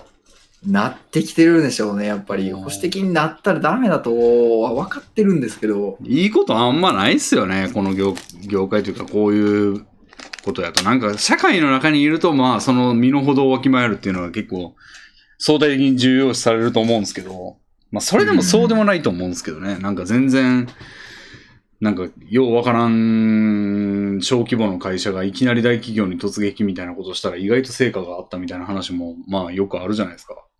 うんうんうんだからなんかあんま物おじしないで行ったらいい、いいのは、どこの感じでもそうだと思うんですけど、まあ一種の博打ではありますからね、それね。はうん。とろに終わったりなんか、まあ下手したらなんかその悪い噂流されて、なんかあいつなんだよみたいな感じで、なんかんもともと取引できてたところともできなくなっちゃうみたいなこともあるかもしれないですからね。い。うんうんうんうん。会社に悪評が立っちゃうとか、経営者でもね。うん経営でも、成功例も多いですからね。なんか、うんそのの仲良くなって気に入られて、接待してたらなんかすごいでかい案件もらった社長とかも知り合いにいますし、知り合いというか知ってる人あの人いますし、おーはいはうん俺より全然若い、うんばさんより若いぐらいの年齢やのになんかもう、なんいか、はい。ええ億単位のプロジェクト受注したりとかしてる人いましたよ。なんかええそうい、すごいうなそういうルートで。もへうーでもすごい接待してたみたいですけど ね。もうその、ね、でかいところの重役の人にもうプレゼントで誕生日にワインを送るとか、もはうあその人の生まれた年のワイン、高級ワインを送って、めっちゃ取り入るみたいなのとか。へえ。それめっちゃかっこいいですけど、そんなう。んそんな、でもそこを物おじせずに、うん。やったからこその成功ですもんね、そんなも。うんんでもめちゃめちゃ高い腕時計買ったわとか言ったりして、もう羽振りもめちゃくちゃ良かったですよ。へえ。うんまあ、そういう例もありますからね。うん。だからなんか、行く方が生産的だとは思うんですよ。うん、そうですね。うん。行かないとなうん。だからなんかね、俺もうんばさんの立場じゃないから、なんかうんばさんをゲームキャラクターとして操ってるんやったらめっちゃそういうことさせるんですけど、はい。で、多分その方がね、なんかうんばさん、なんていうんやろな。ほんま労力とか考えなければめっちゃうまいこといくと思うんですよ。うん。やけど、まあ、本人が人間で意志があってっていう状態、行動自体にコストがあるみたいな状態になると、やっぱりなかなかそうはいかないですよね。俺もそうですけどね。俺自身もそんな自分をゲームキャラクターみたいには見れないですから。うんでもゲームキャラクターみたいに見てんだろうな。そういう行動する人っていうのはね。そうですね。もうとりあえず、うん。なんか、労力を考えずにもうん。う、駒を動かすように動いてるんでしょうね、自分が。だって、駒を動かしてる場合やと、例えばなんかまあ、ルックスとかもステータスの一つやとしたら、まあ、俺なんかちょっとルックスの値が低いな、みたいな感じのキャラクターやけど、まあ、なんかそこはまあ、レベル上げしてたら、まあ、なんとでもなるやろって言って、で、それが原因で失敗したりとかした時も、なんかまはあ、い言うたら、その、TRPG で言ったらさ、APP っていう値がまあ、魅力やったりしますけど、はい。 APP 低いから、ダイスロール成功率15%か。うーん、あー、外れたって言って。まあまあ、じゃあここはまあでもそんな外れてもリスクはあるような場面じゃないし、とか言って、スルーっていうか、そのまま失敗しロールがスルーできますけど、現実の人間からしたら、やっぱり俺の見た目が問題で、ああ、やっぱり嫌な思いさせちゃったか、みたいなのがあっても、その判定がライスロールへーみたいな感じじゃななく、大引くじゃないですか。そうですね。重み、重みが違いますね、全 然。でもそこをゲームキャラみたいに見れたら、ああ、ライスロール失敗したから、じゃあ別の判定も試みよう、みたいな感じでねあ、ーポンポンいけるんですけどね。はいはいはい。いや、でもポンポンやってる人ってでもほんまにそうなんでしょうね。ういん。や、それすごいなぁあるそ種、れサイコパスっていう、その、ね、あの、感情というか共感性がないみたいな。はいはいはい。やつがないとなかなか自分にも共感できないみたいなことですもんね。うんうんそれもなかなか感情を殺していかないとうん。できないですよ。うん。そうですよね。でもやる人こそが成功しますからね。うん。だから TRPG で練習した方がいいんかもね。まずは TRPG をやって、感情を殺すことから、感情を殺すというか、その、感情が入りようがないやつを操る練習をして、はい。それを自分にやるっていう。自分を駒にうん見れるようになるま でうん、 TRPG をやるだか、ら、あの、TRPG をやりながら毎朝鏡の前で、僕は駒だ、僕は駒だって言 って、洗脳じゃないですか毎朝さ、あの、なんていうの、ウンバっていうキャラクターを TRPG で作ったとして、自分自身を。で、その、その、あの、TRPG やる前って、あの、キャラクター紹介やるじゃないですか。はいはい。あれを毎朝鏡の前でやればいいんじゃないですかね。えーキャラクター名、ウンバです。えー APP なんぼ、STR なんぼとか言って。っていうのを毎朝やる。頭おかしい。めちゃくちゃやばいやつじゃないですか朝起きていきなり TRPG のキャラ紹介するやつやばいですね。あ、でもなんかそれをこう録画して、毎、うもう毎朝こう録画して、なんかやっていったらいいかもしれないですね。もう、朝のこの後、 録画して、やばいですね。やっそていったらもうれでさ、なんか、あの、モニターを、家のモニターをなんかもう縦横に、あの、4×4 ぐらいに並べて、で、それ に、1日前から16日前までの自分を全部、あの、同時再生 して、で、16人のウンバが、うプレイヤー名、えープ、プレイヤーキャラ名、ウンバ、STR みたいな昭和 を、同時に聞くっていう、マジ吉で怖すいよ。 よ。うわうわめちゃくちゃ、なんかもう、家宅捜索されたらもう、完全にサイコパス判定ですよ、もう。家からは大量の自己紹介動画が見つかるみたいな。 やばいですね。それで TRPG プレイヤーのイメージが悪くなったらどうすんだウンバが殺人犯の家を家宅捜索したらアニメが出てきたみたいな。あのよく言われるやつの TRPG が出てきたみたいな。ああ、もう TRPG を全てを、イメージを下げてしまう。なんか10面ダイスが、あの、こう、めっちゃアップで取られて、ひ引きでと、 アップの状態から引きでシュッて 取られて、TRPG みたいな。 うん。無駄に TRPG の株を下げていくっていう。うんばさん殺人を犯したってことですけどね、それ。いや、もう、ダメになっちゃってるじゃないですか。やばいですね。うーん、そう。そんな。いや、でももうほんま自分を駒に見立てると強いと思うんですけどね。 うーんですね。いや、もうほんまに、それはできればいいですけどね。うん。うんなかなかできないですよ。俺もできないですもん。うーん。でもできる人は強いですよね。うーん。うん。いや、うんまあ。そうですね。じゃあこの辺にしますか、そろそろ。はい。だいぶ3時間37分と。おお結構、結結構構お話ししましたね。結構行きましたね。いや、でもちょっとまだ、はい、先日のあの、下中さんとの話もありましたが、あの、はい動画制作のやる気が出てきたんで、はい。いや、もう、ぜひ頑張ってください。うん、もう今日が土曜だったらいいのにな。もう今から作るぐらいの勢 いで。でも仕事がな、めんどくせえな。しかもなんか半端に寝たからなんか今どうしていいんかわからんな、これ。ああ、朝まで起きておかないとって感じですね。起きてでも長ない。仮に10時やとしてもまだ5時間以上あるで。確かに。 まあでも、レミンさん、睡眠時間結構短いんで、うんなんかもめう一回寝るとかができたら、でも眠たくないんだよな、ちょうどいいか今もしれ。ないですけどねでも眠たくないけど、なんか頭にもやがかってる感じなんですよね、今。なんかすっと横に立ってみたらいいんじゃないですか。うーん、そうですね。まあ、じゃあそんなところで今回はこの辺で、はい。まだぜひ次回も来てください。よはい。よろしくお願いします。ろましくお願たいしま、す。ぜひ。はい。はい。では、お疲れ様でした。あお疲れ様でした。ありがとうございました。りがとうございました。